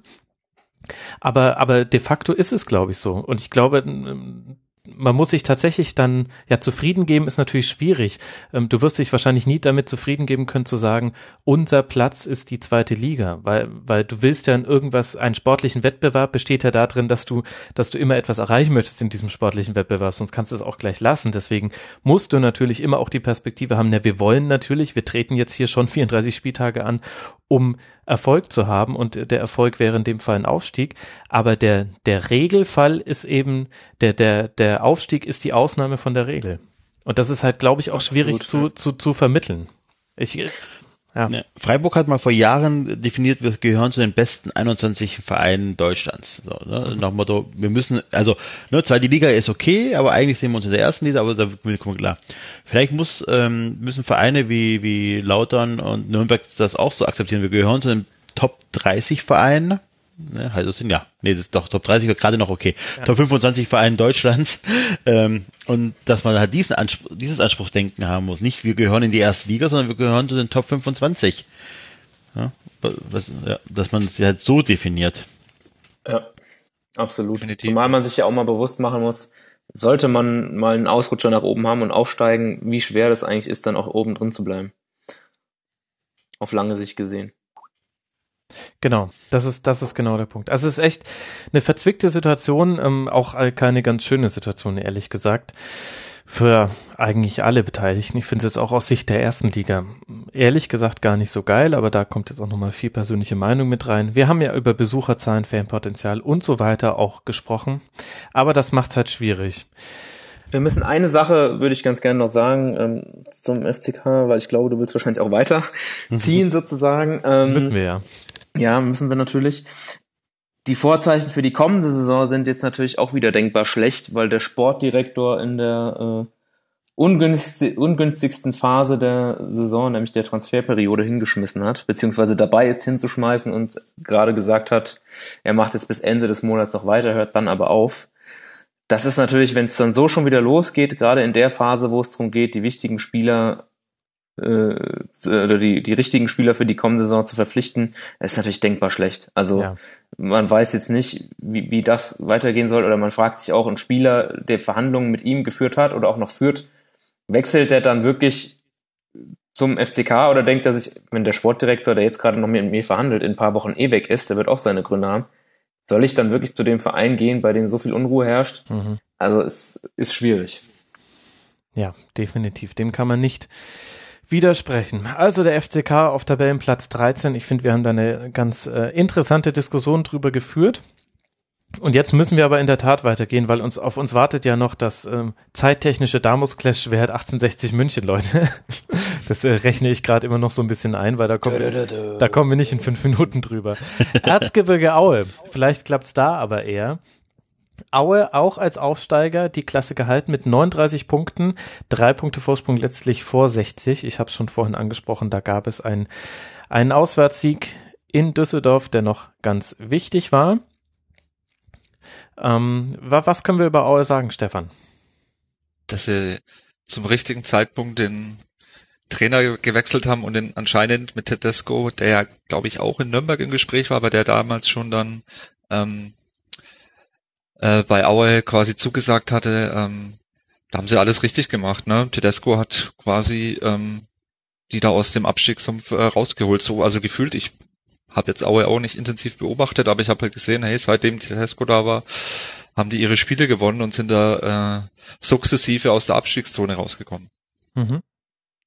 Also hat wesentlich mit dem Trainer zu tun, wurde ja auch schon gehandelt oder wird auch noch gehandelt bei Erstligisten. Außerdem äh, neues Stadion, also gerade im Bau befindlich. Ehrlich gesagt mag ich das immer, wenn in Stadien gespielt wird, bei denen eine Tribüne schon fertig ist und äh, eine andere noch nicht. Das ist, glaube ich, für den äh, für den Verein, bei dem das gerade so ist, nicht so schön wie äh, für mich als Zuschauer. Irgendwie ähm, waren das auch witzige Bilder, dass da schon Teile der der Geraden stehen, aber logischerweise noch keine Fans drauf. Und da gibt's noch den alten Gästeblock, auch noch in der alten Entfernung zum Spielfeld. Fand ich irgendwie putzig. Und scheint auch finanziell alles hinzuhauen in Aue, was glaube ich nicht so selbstverständlich ist, auch bei einem Stadionbau heutzutage. Was, was können wir über den Trainer hinaus noch sagen, Sebastian? Ähm, dass der FCK prinzipiell dort nichts reißt. Nein, äh, Aue, ja. Wäre es da nicht besser, nach dem Ausschlussverfahren zu gehen und zu sagen, wo reißt der FCK prinzipiell was? das stimmt. Nee, also ja, ich habe auch wirklich Respekt davor, was in Aue geleistet wird. Äh, ja, Start nicht so gut. Aber ist, ich sag mal, Aue ist für mich auch wirklich so eine der Mannschaften, so, so eine typische Zweitligamannschaft. Also die schaffen das auch irgendwie immer wieder da eine Rolle zu spielen, wenn auch keine große. Ähm, aber ja, Erzgebirge Aue ist, ist irgendwie, irgendwie auch ein sympathischer kleiner Verein. Bismut, ja. Bismut, genau. Ja, in der Tat, das ähm, vergisst man fast so ein bisschen, wenn wir zurückgehen bis in die Saison 2003, 2004. Das heißt, das sind jetzt äh, 13 Jahre. Dann haben wir da 10 Zweitligajahre und drei Drittligajahre. Also genau das, was du gesagt hast. Eigentlich eine Zweitligamannschaft mit, mit unterschiedlichem Erfolg. Die letzten Jahre war es immer eher knapp nach unten hin. Einmal ja auch mit dem Abstieg und dann dem sofortigen Wiederaufstieg. Und es gab aber auch schon Zeiten, in denen man sich im Mittelfeld etabliert hatte. Interessanter Verein mit dem schön gelegenen Stadion. Sowas mag ich. Und ich glaube, davon ist auch gar nicht der Weg so weit zu Arminia Bielefeld. Die würde ich auch, Stefan, als so etablierte Zweitligamannschaft bezeichnen.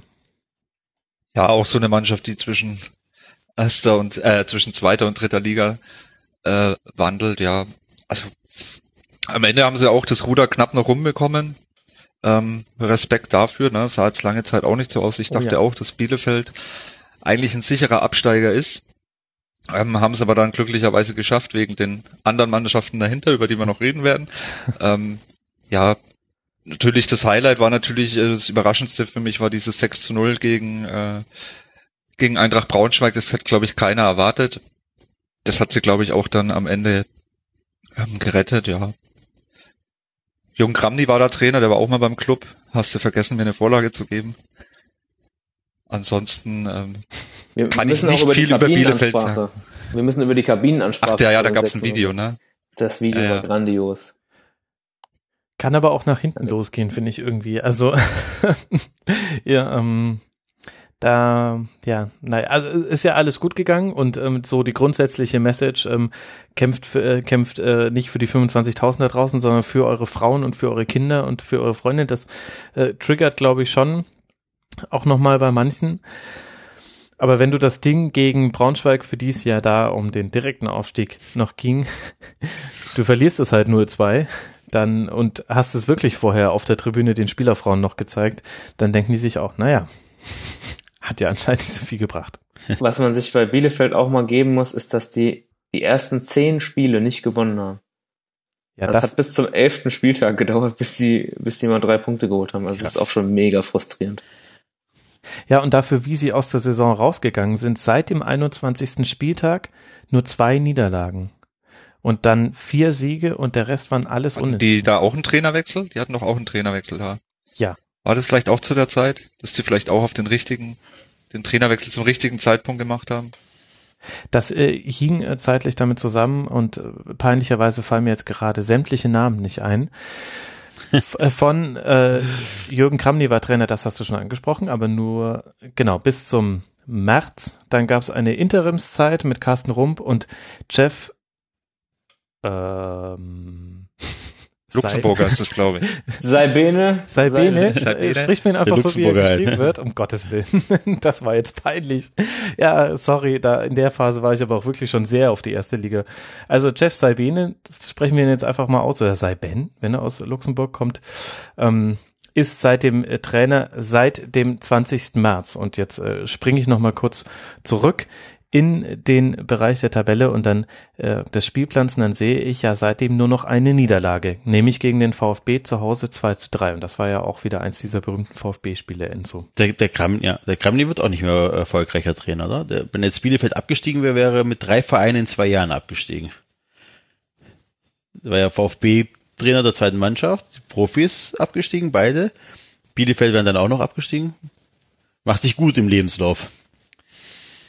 Ja, er läuft nicht so wirklich bei ihm, ja. Nee. Das äh, könnte eher schwierig werden. Äh, Habt ihr sonst noch irgendwelche prägenden Erinnerungen an Bielefeld in dieser Saison? Ich finde, Bielefeld ist immer noch gut für spektakuläre Heimspiele, die sowohl gewonnen als auch verloren gehen. Das ist irgendwie sowas, was sich auch so durch die Historie von Bielefeld durch, äh, durchträgt, finde ich. Auswärts wahnsinnig schwach. Auswärts äh, nur 10 Punkte geholt, 31 Tore kassiert. Zeigt ja auch ganz gut, wo man den Klassenerhalt geschafft hat, nämlich zu Hause.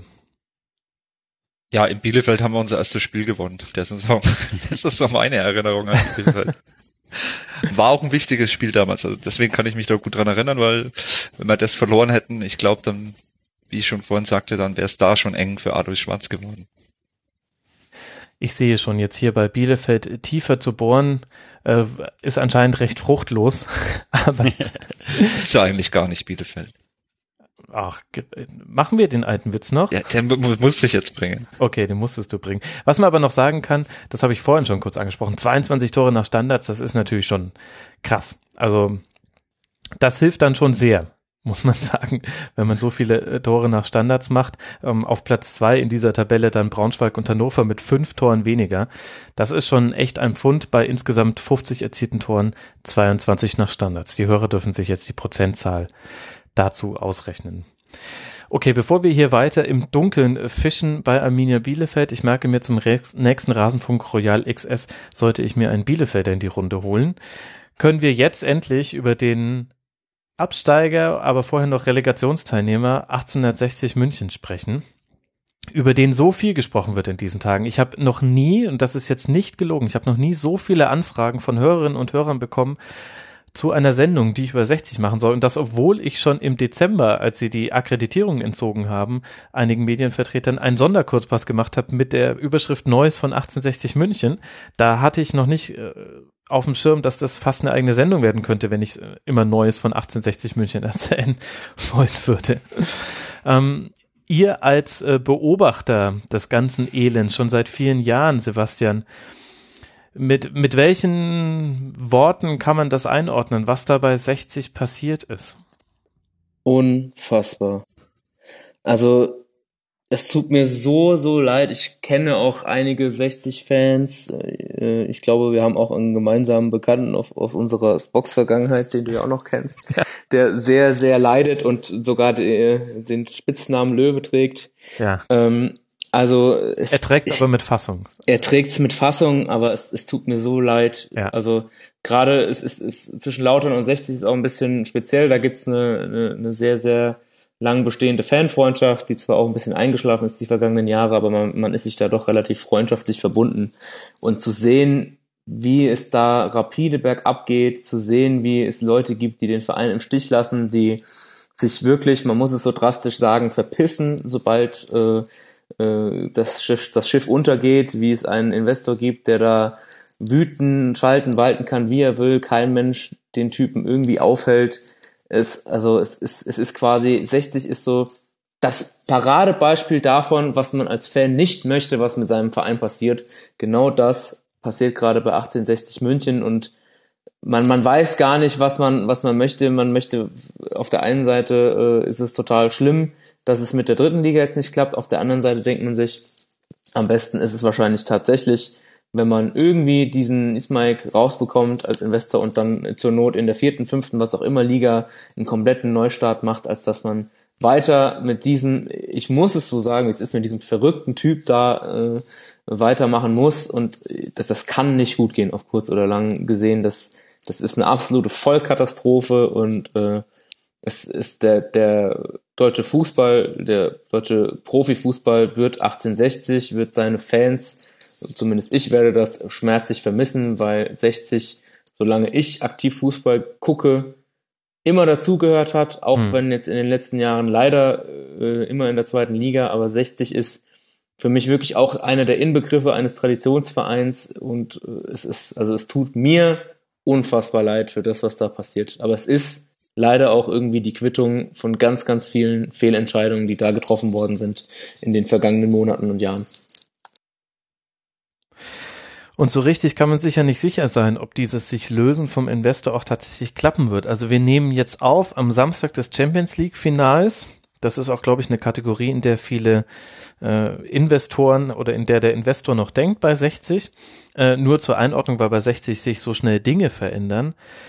Aber Ismaik ist ja lange nicht so, dass er sagt, ja, okay, gut, ähm, ist schiefgegangen, ist weg. Eher im Gegenteil. Ich habe so ein bisschen das Gefühl, Ismaik wird das tun, was bisher andere, wie zum Beispiel Martin Kund bei Hannover 96, immer nur angedroht haben, nämlich 50 plus 1 mal vor den Europäischen Gerichtshof ziehen und dann dürfte das Ding eigentlich fallen. Diese sowieso schon ausgehöhlte Regel, die unter anderem ja auch deshalb ausgehöhlt werden konnte, weil zum Beispiel jemand wie Martin Kind gesagt hat, ey Leute, wenn ihr mir einfach nicht zugesteht, dass ich bei Hannover 96 Entscheidungsbefugnis mitbekomme für mein Investment, dann gehe ich halt vor den EuGH. Das äh, droht jetzt Ismaik an, weil er offenbar auch äh, dachte, mhm. 50 plus 1 gilt in der vierten Liga nicht mehr. Das ist, ah, naja. Wikipedia gibt's anscheinend nicht in Jordanien. Haben die das nicht, aber hä? Da gab es nicht bei Twitter irgendwie die Runde, dass es die 50 plus 1 Regel erst einen Tag bevor die Lizenz entzogen wurde, eingeführt wurde in der dritten Liga? Also irgendwie hm, es ist, es ist so, ab der, ab der vierten Liga ist es nicht mehr Lizenzierung und so weiter, äh, fällt nicht mehr unter die DFL, sondern ähm, fällt ähm, unter die hm, Landesverbände, das heißt in dem Fall den Bayerischen Fußballverband. Und die hatten bisher immer ähnliche, ähnliche Regelungen wie 50 plus 1 mit verankert, aber dieses, diesen klaren Fakt, diesen ent, ent, trennenden Fakt, dass du, dass die Entscheidungsbefugnis ähm, darüber entscheidet, ob jemand äh, gegen 50 plus 1 verstößt oder nicht. Den, den haben sie nochmal in einer deutlicheren Formulierung erst am Donnerstag tatsächlich in so einem sogenannten Umlaufverfahren, das ist, wenn du ganz, ganz schnell was in deine Satzung noch reinkriegen willst, reingenommen, damit, damit sie da auch quasi rechtlich nicht angreifbar okay. sind. So die, war das also. Die, die Auslegung war aber schon quasi vorher, wir wollen 50 plus 1 auch im bayerischen Fußballverband praktizieren. Sie waren sich bloß nicht sicher, ob es juristisch wasserdicht ist. So habe ich jetzt verstanden ehrlich gesagt. Aber klar, da freut sich jetzt Ismail auch nicht drüber. Aber das ist ja logisch. Ähm, aber ehrlich gesagt, meine Befürchtung ist eher, der Mann bringt das eh schon sehr, sehr wackelige und auch schon sehr ausgehöhte 50 plus 1 zum Kippen. Und dann, dann könnte das in einem, in einem Horrorszenario könnte es äh, dazu führen, dass wir halt solche Geschichten, wie wir es jetzt mit Ismail erlebt haben, das heißt jemand, der als Hauptqualifikation viel Geld hat und als ähm, Nebenqualifikation Fußballsachverstand leider fehlt, dass solche Leute noch ähm, bei mehr Vereinen einsteigen und wir noch mehr solche Geschichten schreiben. Ja, aber Max, wir haben doch ähm, jetzt in Deutschland haben wir die 50 plus 1 Regel, aber in anderen Ländern nicht. Italien, England, Spanien. Gab's denn, gibt's denn irgendeinen vergleichbaren verrückten Fall? Kann mich nicht dran erinnern. In Italien passiert sowas ständig. In Italien gibt es ja. ganz viele, ich kann dir jetzt leider gar kein konkretes okay. Beispiel nennen, aber es gibt ganz viele Beispiele in Italien, wo irgendein verrückter Investor irgendeinen Verein unterstützt hat und das total in die Hose gegangen ist. Okay, da, da ist in Italien die Sache noch ein bisschen anders. Da gab es ja äh, auch Präsidenten, die den Verein gekauft haben, also auch nicht nur externe Investoren, sondern wirklich Präsidenten, die aus der gleichen Stadt kamen, die den Verein gegen die Wand geführt haben. Okay, das ist war ein schlechtes Beispiel, das stimmt. Naja, und du, du hast ja auch in, in der Premier League zum Beispiel Vereine gehabt, jetzt war das ähm, Brighton Albion, wo der, wo der thailändische Besitzer, glaube ich, gesagt hat, ähm, mein Lieblingstier sind, sind Löwen oder Tiger, genau Tiger. Und deswegen, ähm, wir ändern jetzt sowohl das Wappen als auch die Vereinsfarbe. War das nicht in, in Hall? Hull City? Hull, Hull City, genau, Entschuldigung. Ja, genau. Und, und auch bei, ähm, ach Gott, das ist ärgerlich, dass mir die ganzen Beispiele nicht einfallen. Aber du hast schon immer wieder solche okay. Geschichten gehabt, wo du einfach immer wieder mitbekommst, die sehen das als ihr Spielzeug. Ähm, und dahinter muss auch gar nicht eine Fußballleidenschaft stehen, ähm, zwingendermaßen. Und die machen damit, was sie wollen. Und es kann sie halt einfach keiner aufhalten. Dann, dann kann es dir halt einfach passieren, ich überspitze jetzt, aber dann kann es halt sein, dass der erste FC Kaiserslautern in äh, Zukunft in Gelb-Grün spielt und äh, sie heißen jetzt irgendwie die Power Dynamites äh, Kaiserslautern oder die Power Rangers Lautern ähm, äh, es gibt keinen Teufel mehr als, äh, als Maskottchen, sondern das ist eine Batterie, weil es irgendein chinesischer Batterienhersteller gekauft hat und so weiter und so fort. Und äh, das, das einzige Problem ist einfach, es gibt kein Halten, so wie es jetzt bei 60 ja eigentlich auch schon ist, weil die durch ihre finanzielle Misere in eine Situation gekommen sind, in der sie vollkommen zu 100 Prozent abhängig von Ismail waren. Des, nur deswegen kann er seine immer kruderen Dinge da oder Visionen durchsetzen, beziehungsweise er lässt jetzt den Verein letztlich vor die Hunde gehen, weil seine Forderungen aufgrund von 50 plus 1 nicht erfüllt werden, wo man nicht weiß, ob das gehalten werden kann. Und ich, das kann man, glaube ich, schon sagen. Und dann, dann kommt noch eine zweite Komponente mit dazu. Wenn du den, wenn du es einfacher machst für Einzel, für Privatleute, in den Fußball reinzugehen, dann öffnest du die Türen für Leute, die ihr Geld mit allen möglichen Tätigkeiten verdienen. Okay. Und das hast du in anderen Bereichen des Fußballs schon. Lest euch das Football Leagues Buch von Raphael Buschmann durch. Äh, da, da, da, da gibt's genügend Leute, die, die in mafiösen äh, Strukturen sich ihr Geld verdient haben auf höchst dubiose Art und Weise. Man kann fast nicht davon ausgehen, dass da auch legale Euros mit dabei sind. Und die nutzen den Fußball, in dem Fall viel auch über Beraterkonstrukte ähm, und so weiter, äh, für Geldwäsche und um zum einen auch noch Renditen zu erzielen, die absolut, die du sonst nirgendwo kriegst, weil, weil da halt der Fußball auch gerade ein großes Problem hat. Ähm, aber das kommt auch noch mit dazu. Informiert euch mal über die, die neuen chinesischen Besitzer vom AC Milan. Äh, äh, das ist erschreckend. Und sowas, und sowas kannst du einfach nicht mehr aufhalten, wenn du nicht so ein, ja, derzeit schützt die Rechtsvorgabe die Vereine davor, sich an jemanden zu verkaufen, der vielleicht dann hm. ähm, äh, ja, vielleicht dann doch nicht den Hintergrund hat, den man gerne gehabt hätte. Und du kannst es einfach nicht mehr zurückdrehen. Das ist, glaube ich, das zugrunde liegende Problem. Du hast jetzt keine Chance und das sehen wir, finde ich, am Fall 1860 sehr gut. Also wenn jetzt nicht, wenn Ismail wirklich diesen Weg geht und da jetzt dann gegen klagt und 50 plus 1 fällt, dann äh, ich sehe dann keine Möglichkeit, wie sich 1860 von diesem Investor lösen kann, von dem jeder Medien, Fans, neutrale Fans, 60 Fans, jeder sagt, der muss weg, der ist schlecht für 60, der tut diesem Verein Unrecht. Und, und das ist ja das, wovor 50 plus 1 schützt. Ja, um das mal richtig einzuordnen, das heißt, der hat Anteile gekauft, ähm, müsste jetzt praktisch von 60 ausbezahlt werden, wenn sie den loswerden wollen, oder? Oder die gehen in die Privatinsolvenz. Also in die Jein. Insolvenz, nicht in die Es, es hängt damit zusammen, dass es eine KGAA gibt, also eine Kommanditgesellschaft auf Aktien, in der ist die Profimannschaft von 60 München drin und es gibt den Verein 1860 München, den EV. Und ähm, 50 plus 1 sagt letztlich, ähm, es dürfen ähm, die Entscheidungsbefugnis muss immer beim EV liegen. Es darf nicht ein einzelner Geldgeber, der da meistens eben in so einer KGAA liegt, weil ja die ganze Struktur von dem EV ist ja gemeinnützig und so weiter. Ähm, es darf nicht sein, dass ein Geldgeber die Entscheidungsbefugnis in allen Belangen hat, also sportlich und so weiter. Ja, Dazu gibt es aber auch schon Ausnahmeregeln, wie eben zum Beispiel Hopp in Hoffenheim, wie Kind in Hannover, wie die Werksclubs Wolfsburg und Leverkusen. Und äh, darum geht's aber letztlich. Er möchte jetzt die volle Entscheidungsbefugnis haben. Er hat verschiedene Forderungen gestellt, die alle oder die zum großen Teil gegen 50 plus 1 verstoßen. Und die Möglichkeiten, die du dann hast, ist quasi, die KGAA kann ja unabhängig vom Verein insolvent gehen. Dann ist die KGAA insolvent. Aber ähm, so wie ich das jetzt verstanden habe, bin jetzt aber, ich möchte jetzt aber hier auch gleich sagen, also äh, ich würde jetzt nicht sagen, ich bin zu 100 Prozent im Thema drin, auch wenn ich es wirklich versuche.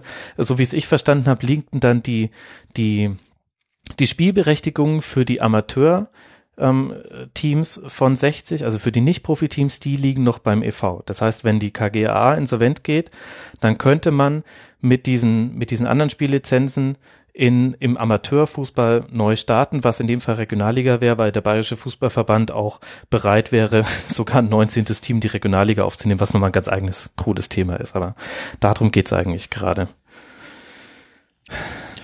Ich glaube, es ist das Beste für 60. So aus der Ferne. Ich glaube ehrlich gesagt, dass es, dass es das Beste für 60 nicht mehr gibt.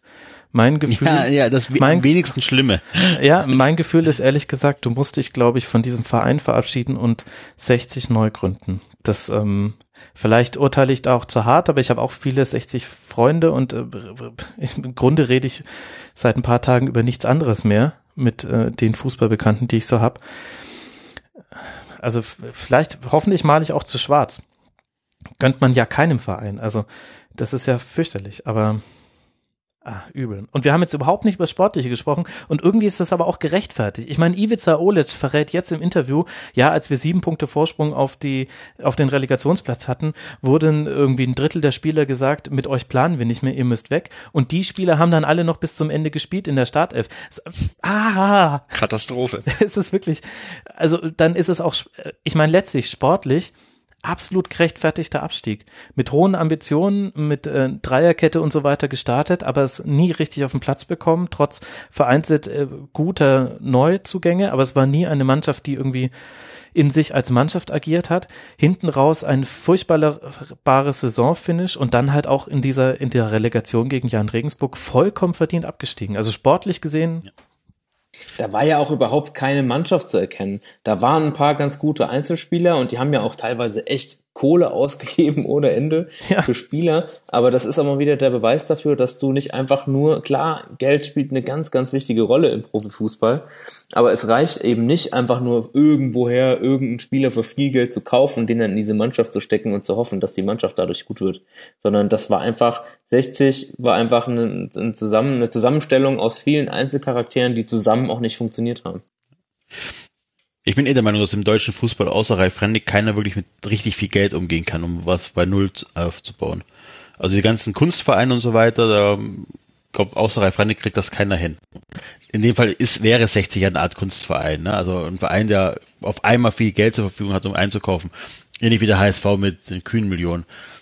So viel sportliche Intelligenz ist in Deutschland dann doch nicht vertreten. Oder also im Fußball, in Deutschlands Fußball.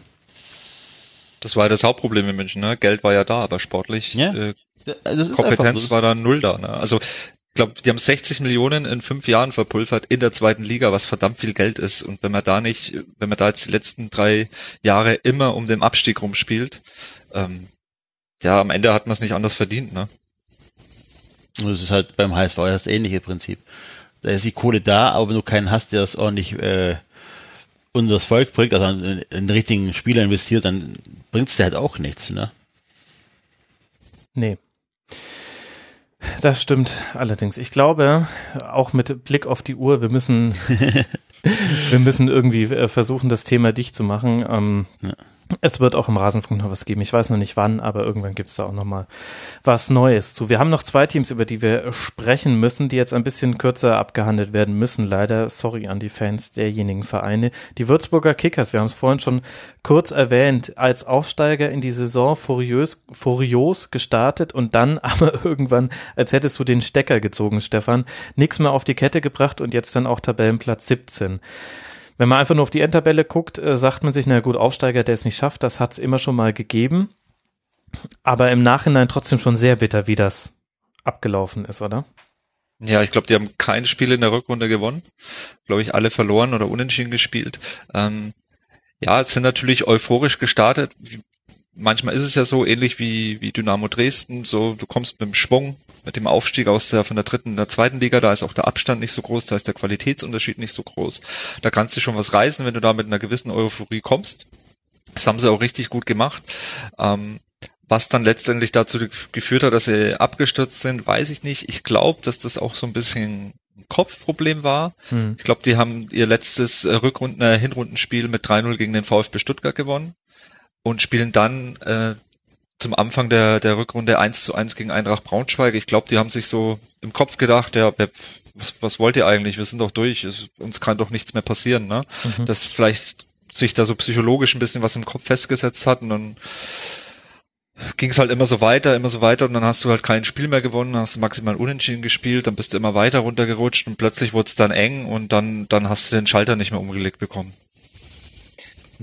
man muss ehrlich sagen, wenn man sich mal auf die äh, Tabellenplatzkurve, wenn man ja. da mal draufschaut von den Würzburger Kickers, das sieht so ein bisschen so aus wie die VW-Aktie nach Bekanntgabe von Dieselgate.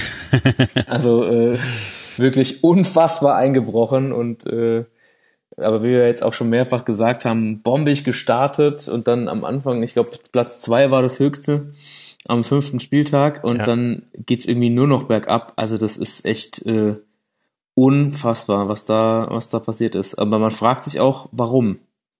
Was ist der Grund? Naja gut, einer der Gründe war, dass du halt auch wirklich das Tor nicht mehr getroffen hast. Die haben in der Hinrunde, waren sie Tabellen Sechster mit 22 Toren, 27 Punkten, Rückrunde Tabellen 18. mit 10 geschossenen Toren. In 17 Spielen 10 Tore zu schießen, das ist ein Absteiger.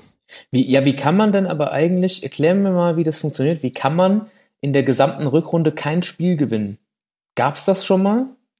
Dass jemand so eine schlechte Rückrunde gespielt hat? Ey Leute, das fragt ihr den Typen, der sagt, er hat keine Zweitliga-Expertise. Ja, ist auch, ist auch scheißegal, ob das jetzt in der ersten oder zweiten Ich kenne einen Verein, der hat in der Vorrunde kein Spiel gewonnen.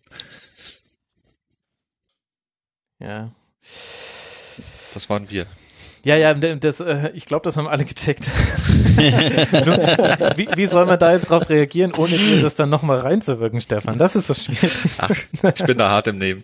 Der musste ja sein, ne? Du, ja, ja, also äh, total krass auf jeden Fall. Ich meine, Hollerbach hat dann auch irgendwann nicht mehr Lösungen gefunden.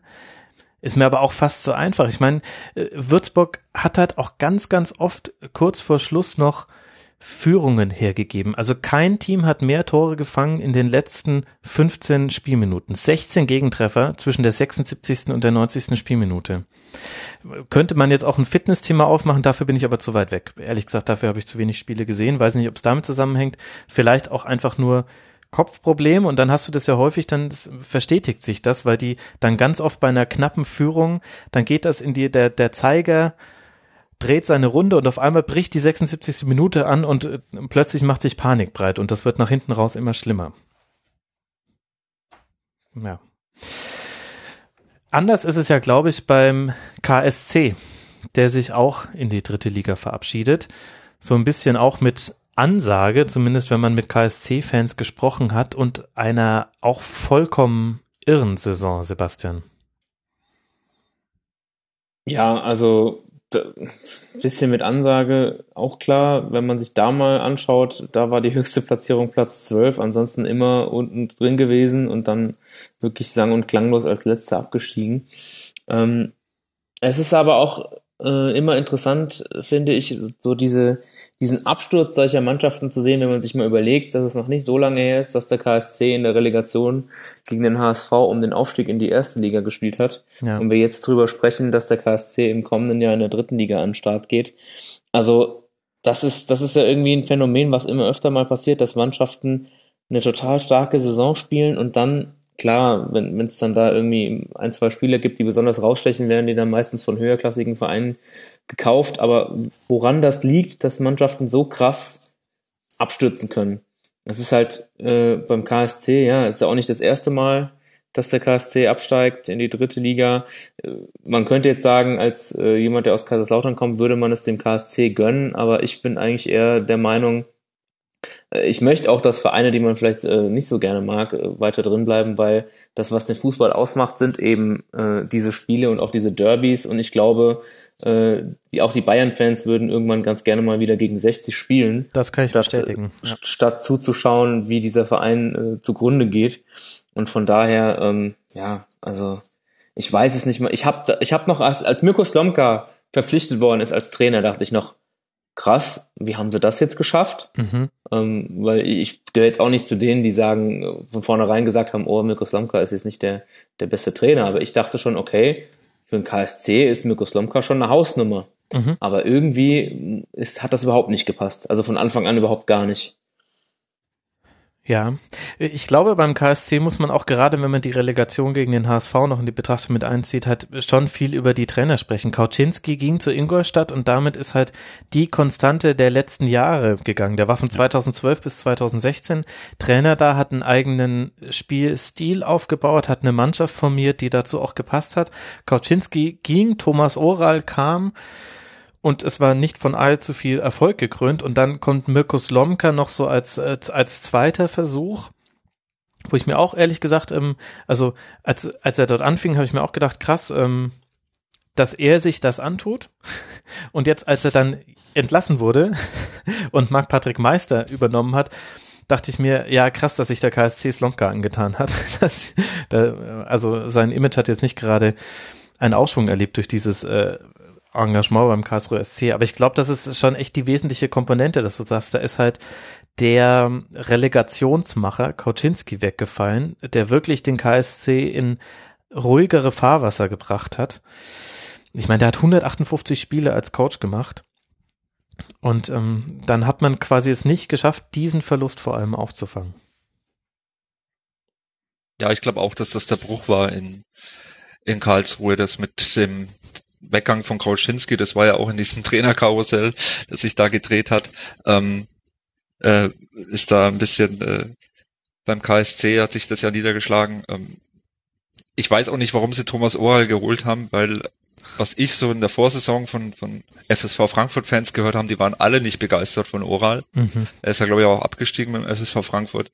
Ähm, ähm, weiß ich nicht, warum er warum er da diese falsche Entscheidung getroffen hat oder warum man sich da für Thomas Oral entschieden hat, kann ich nicht nachvollziehen, weil insgesamt ähm, ähm, war es natürlich nicht nur der Trainer, wenn man sich da die gesamte Saison anschaut, wenn man bloß 25 Punkte holt, ähm, nur fünfmal gewinnt, ähm, Torverhältnis von minus 29, glaube ich, ja. ähm, dann hat man auch auf dem Platz äh, einen Fehler gemacht. Ja, das stimmt. Aber du, du unterstellst ja dem KSC, dass die, ähm, oder anders formuliert, weil du fragst, warum haben sie den Trainer geholt? Dann müsstest du ja äh, im Verein jemand haben, der wirklich einen Benchmark macht. Welche Trainer sind auf dem Markt? Welcher passt zu uns?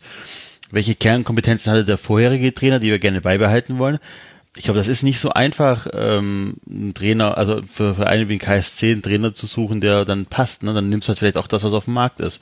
Oder vielleicht, weil du den Berater kennst oder oder oder. Also ich glaube, dass, dass Trainerentscheidungen bei, bei vielen Vereinen mehr so ein Bauchgefühl sind oder weil man sich kennt oder sonst wie oder weil der Berater einen Spieler hat, den man haben möchte, was weiß ich, was da für Möglichkeiten gibt. Aber dass man sich hinsetzt und dann wirklich ganz klar ein Anforderungsprofil erstellt und, und definiert und sagt, okay, den nehmen wir und ich ziehe jetzt hier den Vergleich zur Wirtschaft und einen Headhunter auf, äh, darauf ansetzt und sagt, so, jetzt liefern wir mal so ein, kann ich mir nicht vorstellen, dass es beim KSC passiert oder bei vielen, vielen anderen Vereinen auch nicht. Aber es sollte doch eigentlich meines Erachtens. Ja, logisch sollte das. Ich glaub's halt nur nicht. Also wie bei uns jetzt mit Alois Schwarz, da musste man sagen, hey, klar, man hat das Portfolio sich angesehen, man hat geguckt, was man wollte und die meisten Parameter haben gepasst. Deswegen hat man sich für Alois Schwarz entschieden. Muss nicht heißen, dass es dann gleich funktioniert, aber ähm, zumindest sollte man in die Richtung äh, handeln, wenn man sich einen neuen Trainer holen will. Sollte man schon, wie gesagt, aber du, du musst ja auch dann schauen, was, du, was, was für ein Budget du hast für einen Trainer und so weiter und so fort und ja, wahrscheinlich musst du natürlich, wenn, wenn ein Trainer so lange da ist, müsstest du die Aufgaben dritteln wahrscheinlich, ne? Weil der wird nicht, du wirst jetzt nicht nur einen holen, der auf dem Trainingsplatz steht und ähm, und die Taktik vorgibt oder so, sondern wahrscheinlich, wenn du so lange Zeit Cheftrainer eines Vereins bist, dann hast du wahrscheinlich viel, viel mehr Sportdirektoraufgaben an dich gerissen, als, ja. Als man es vermuten würde beim Cheftrainer. Ja, und man kann halt auch mal einfach daneben liegen. Ich meine, Fehler passieren in allen Bereichen des Lebens. Das Problem ist halt nur bei solchen Vereinen, die einfach andere Mittel haben und auch eine andere Basis, auf der sie stehen, können halt Fehler auch oder Missentscheidungen, Fehlentscheidungen sehr schnell fatal sein. Und dann steigst du eben sang- und klanglos mit 27 geschossenen Toren, nur fünf Siegen in 34 Spielen, steigst du mal wieder in die dritte Liga ab. Und dann ist das eben einfach so. Aber ihnen geht's immer noch besser als 68 München. Genau. Da muss man ja fast den 60ern dankbar sein und ja auch besser als vielen anderen Vereinen. Schaut euch FSV Frankfurt an, schaut euch Alemannia Aachen an zum Beispiel. Das, ne, über 60 reden alle, über Aachen kaum jemand. Zweite Insolvenz jetzt schon. Also ähm, es gibt immer noch mal Vereine, denen es noch schlechter geht. Das, das liebe KSC-Fans, nehmt, nehmt das mit, diese letzten Worte von mir. Ihr drei, ich danke euch sehr, dass ihr euch die Zeit genommen habt, dass wir jetzt hier über alle 18 Vereine tatsächlich der zweiten Liga sprechen konnten. Ich hoffe, wir sind den Erwartungshaltungen der Hörerinnen und Hörer gerecht geworden. Ihr habt meine voll und sogar übererfüllt. Ich danke euch dreien. Zum einen Sebastian Zobel, Journalist und FCK-Experte beim SWR, bei Twitter at Zwitcheridoo. Vielen Dank dir, Sebastian. Sehr, sehr gerne. Ich hoffe, wir haben dein Interesse an der zweiten Liga auch etwas größer werden lassen. nee, ehrlich gesagt habt ihr mir den Eindruck vermittelt, ich muss mir nur zweimal im Jahr einfach kompetente Leute einladen, dann, Oder so. dann muss ich mir den Scheiß nicht anschauen. Ja, danke dafür. Äh, außerdem herzlichen Dank an Stefan Helmer von Clubfans United, auch als Ad Clubfans United bei Twitter sehr aktiv. Danke dir, Stefan, dass du mit dabei warst. Sehr gerne. Und äh, danke Enzo von 93 at LL Curly bei Twitter. Wir werden uns, denke ich, in der ersten Liga auch nochmal hören.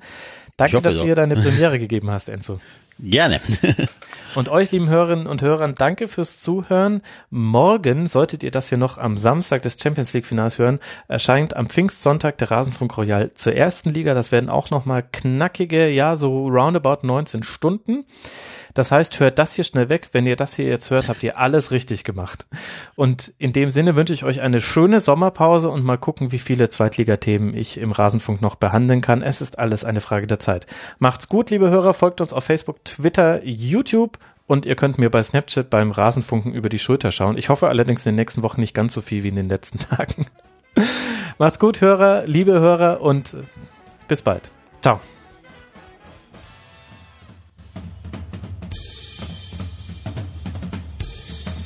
Das war die Rasenfunk-Schlusskonferenz. Wir gehen nun zurück in die angeschlossenen Funkhäuser.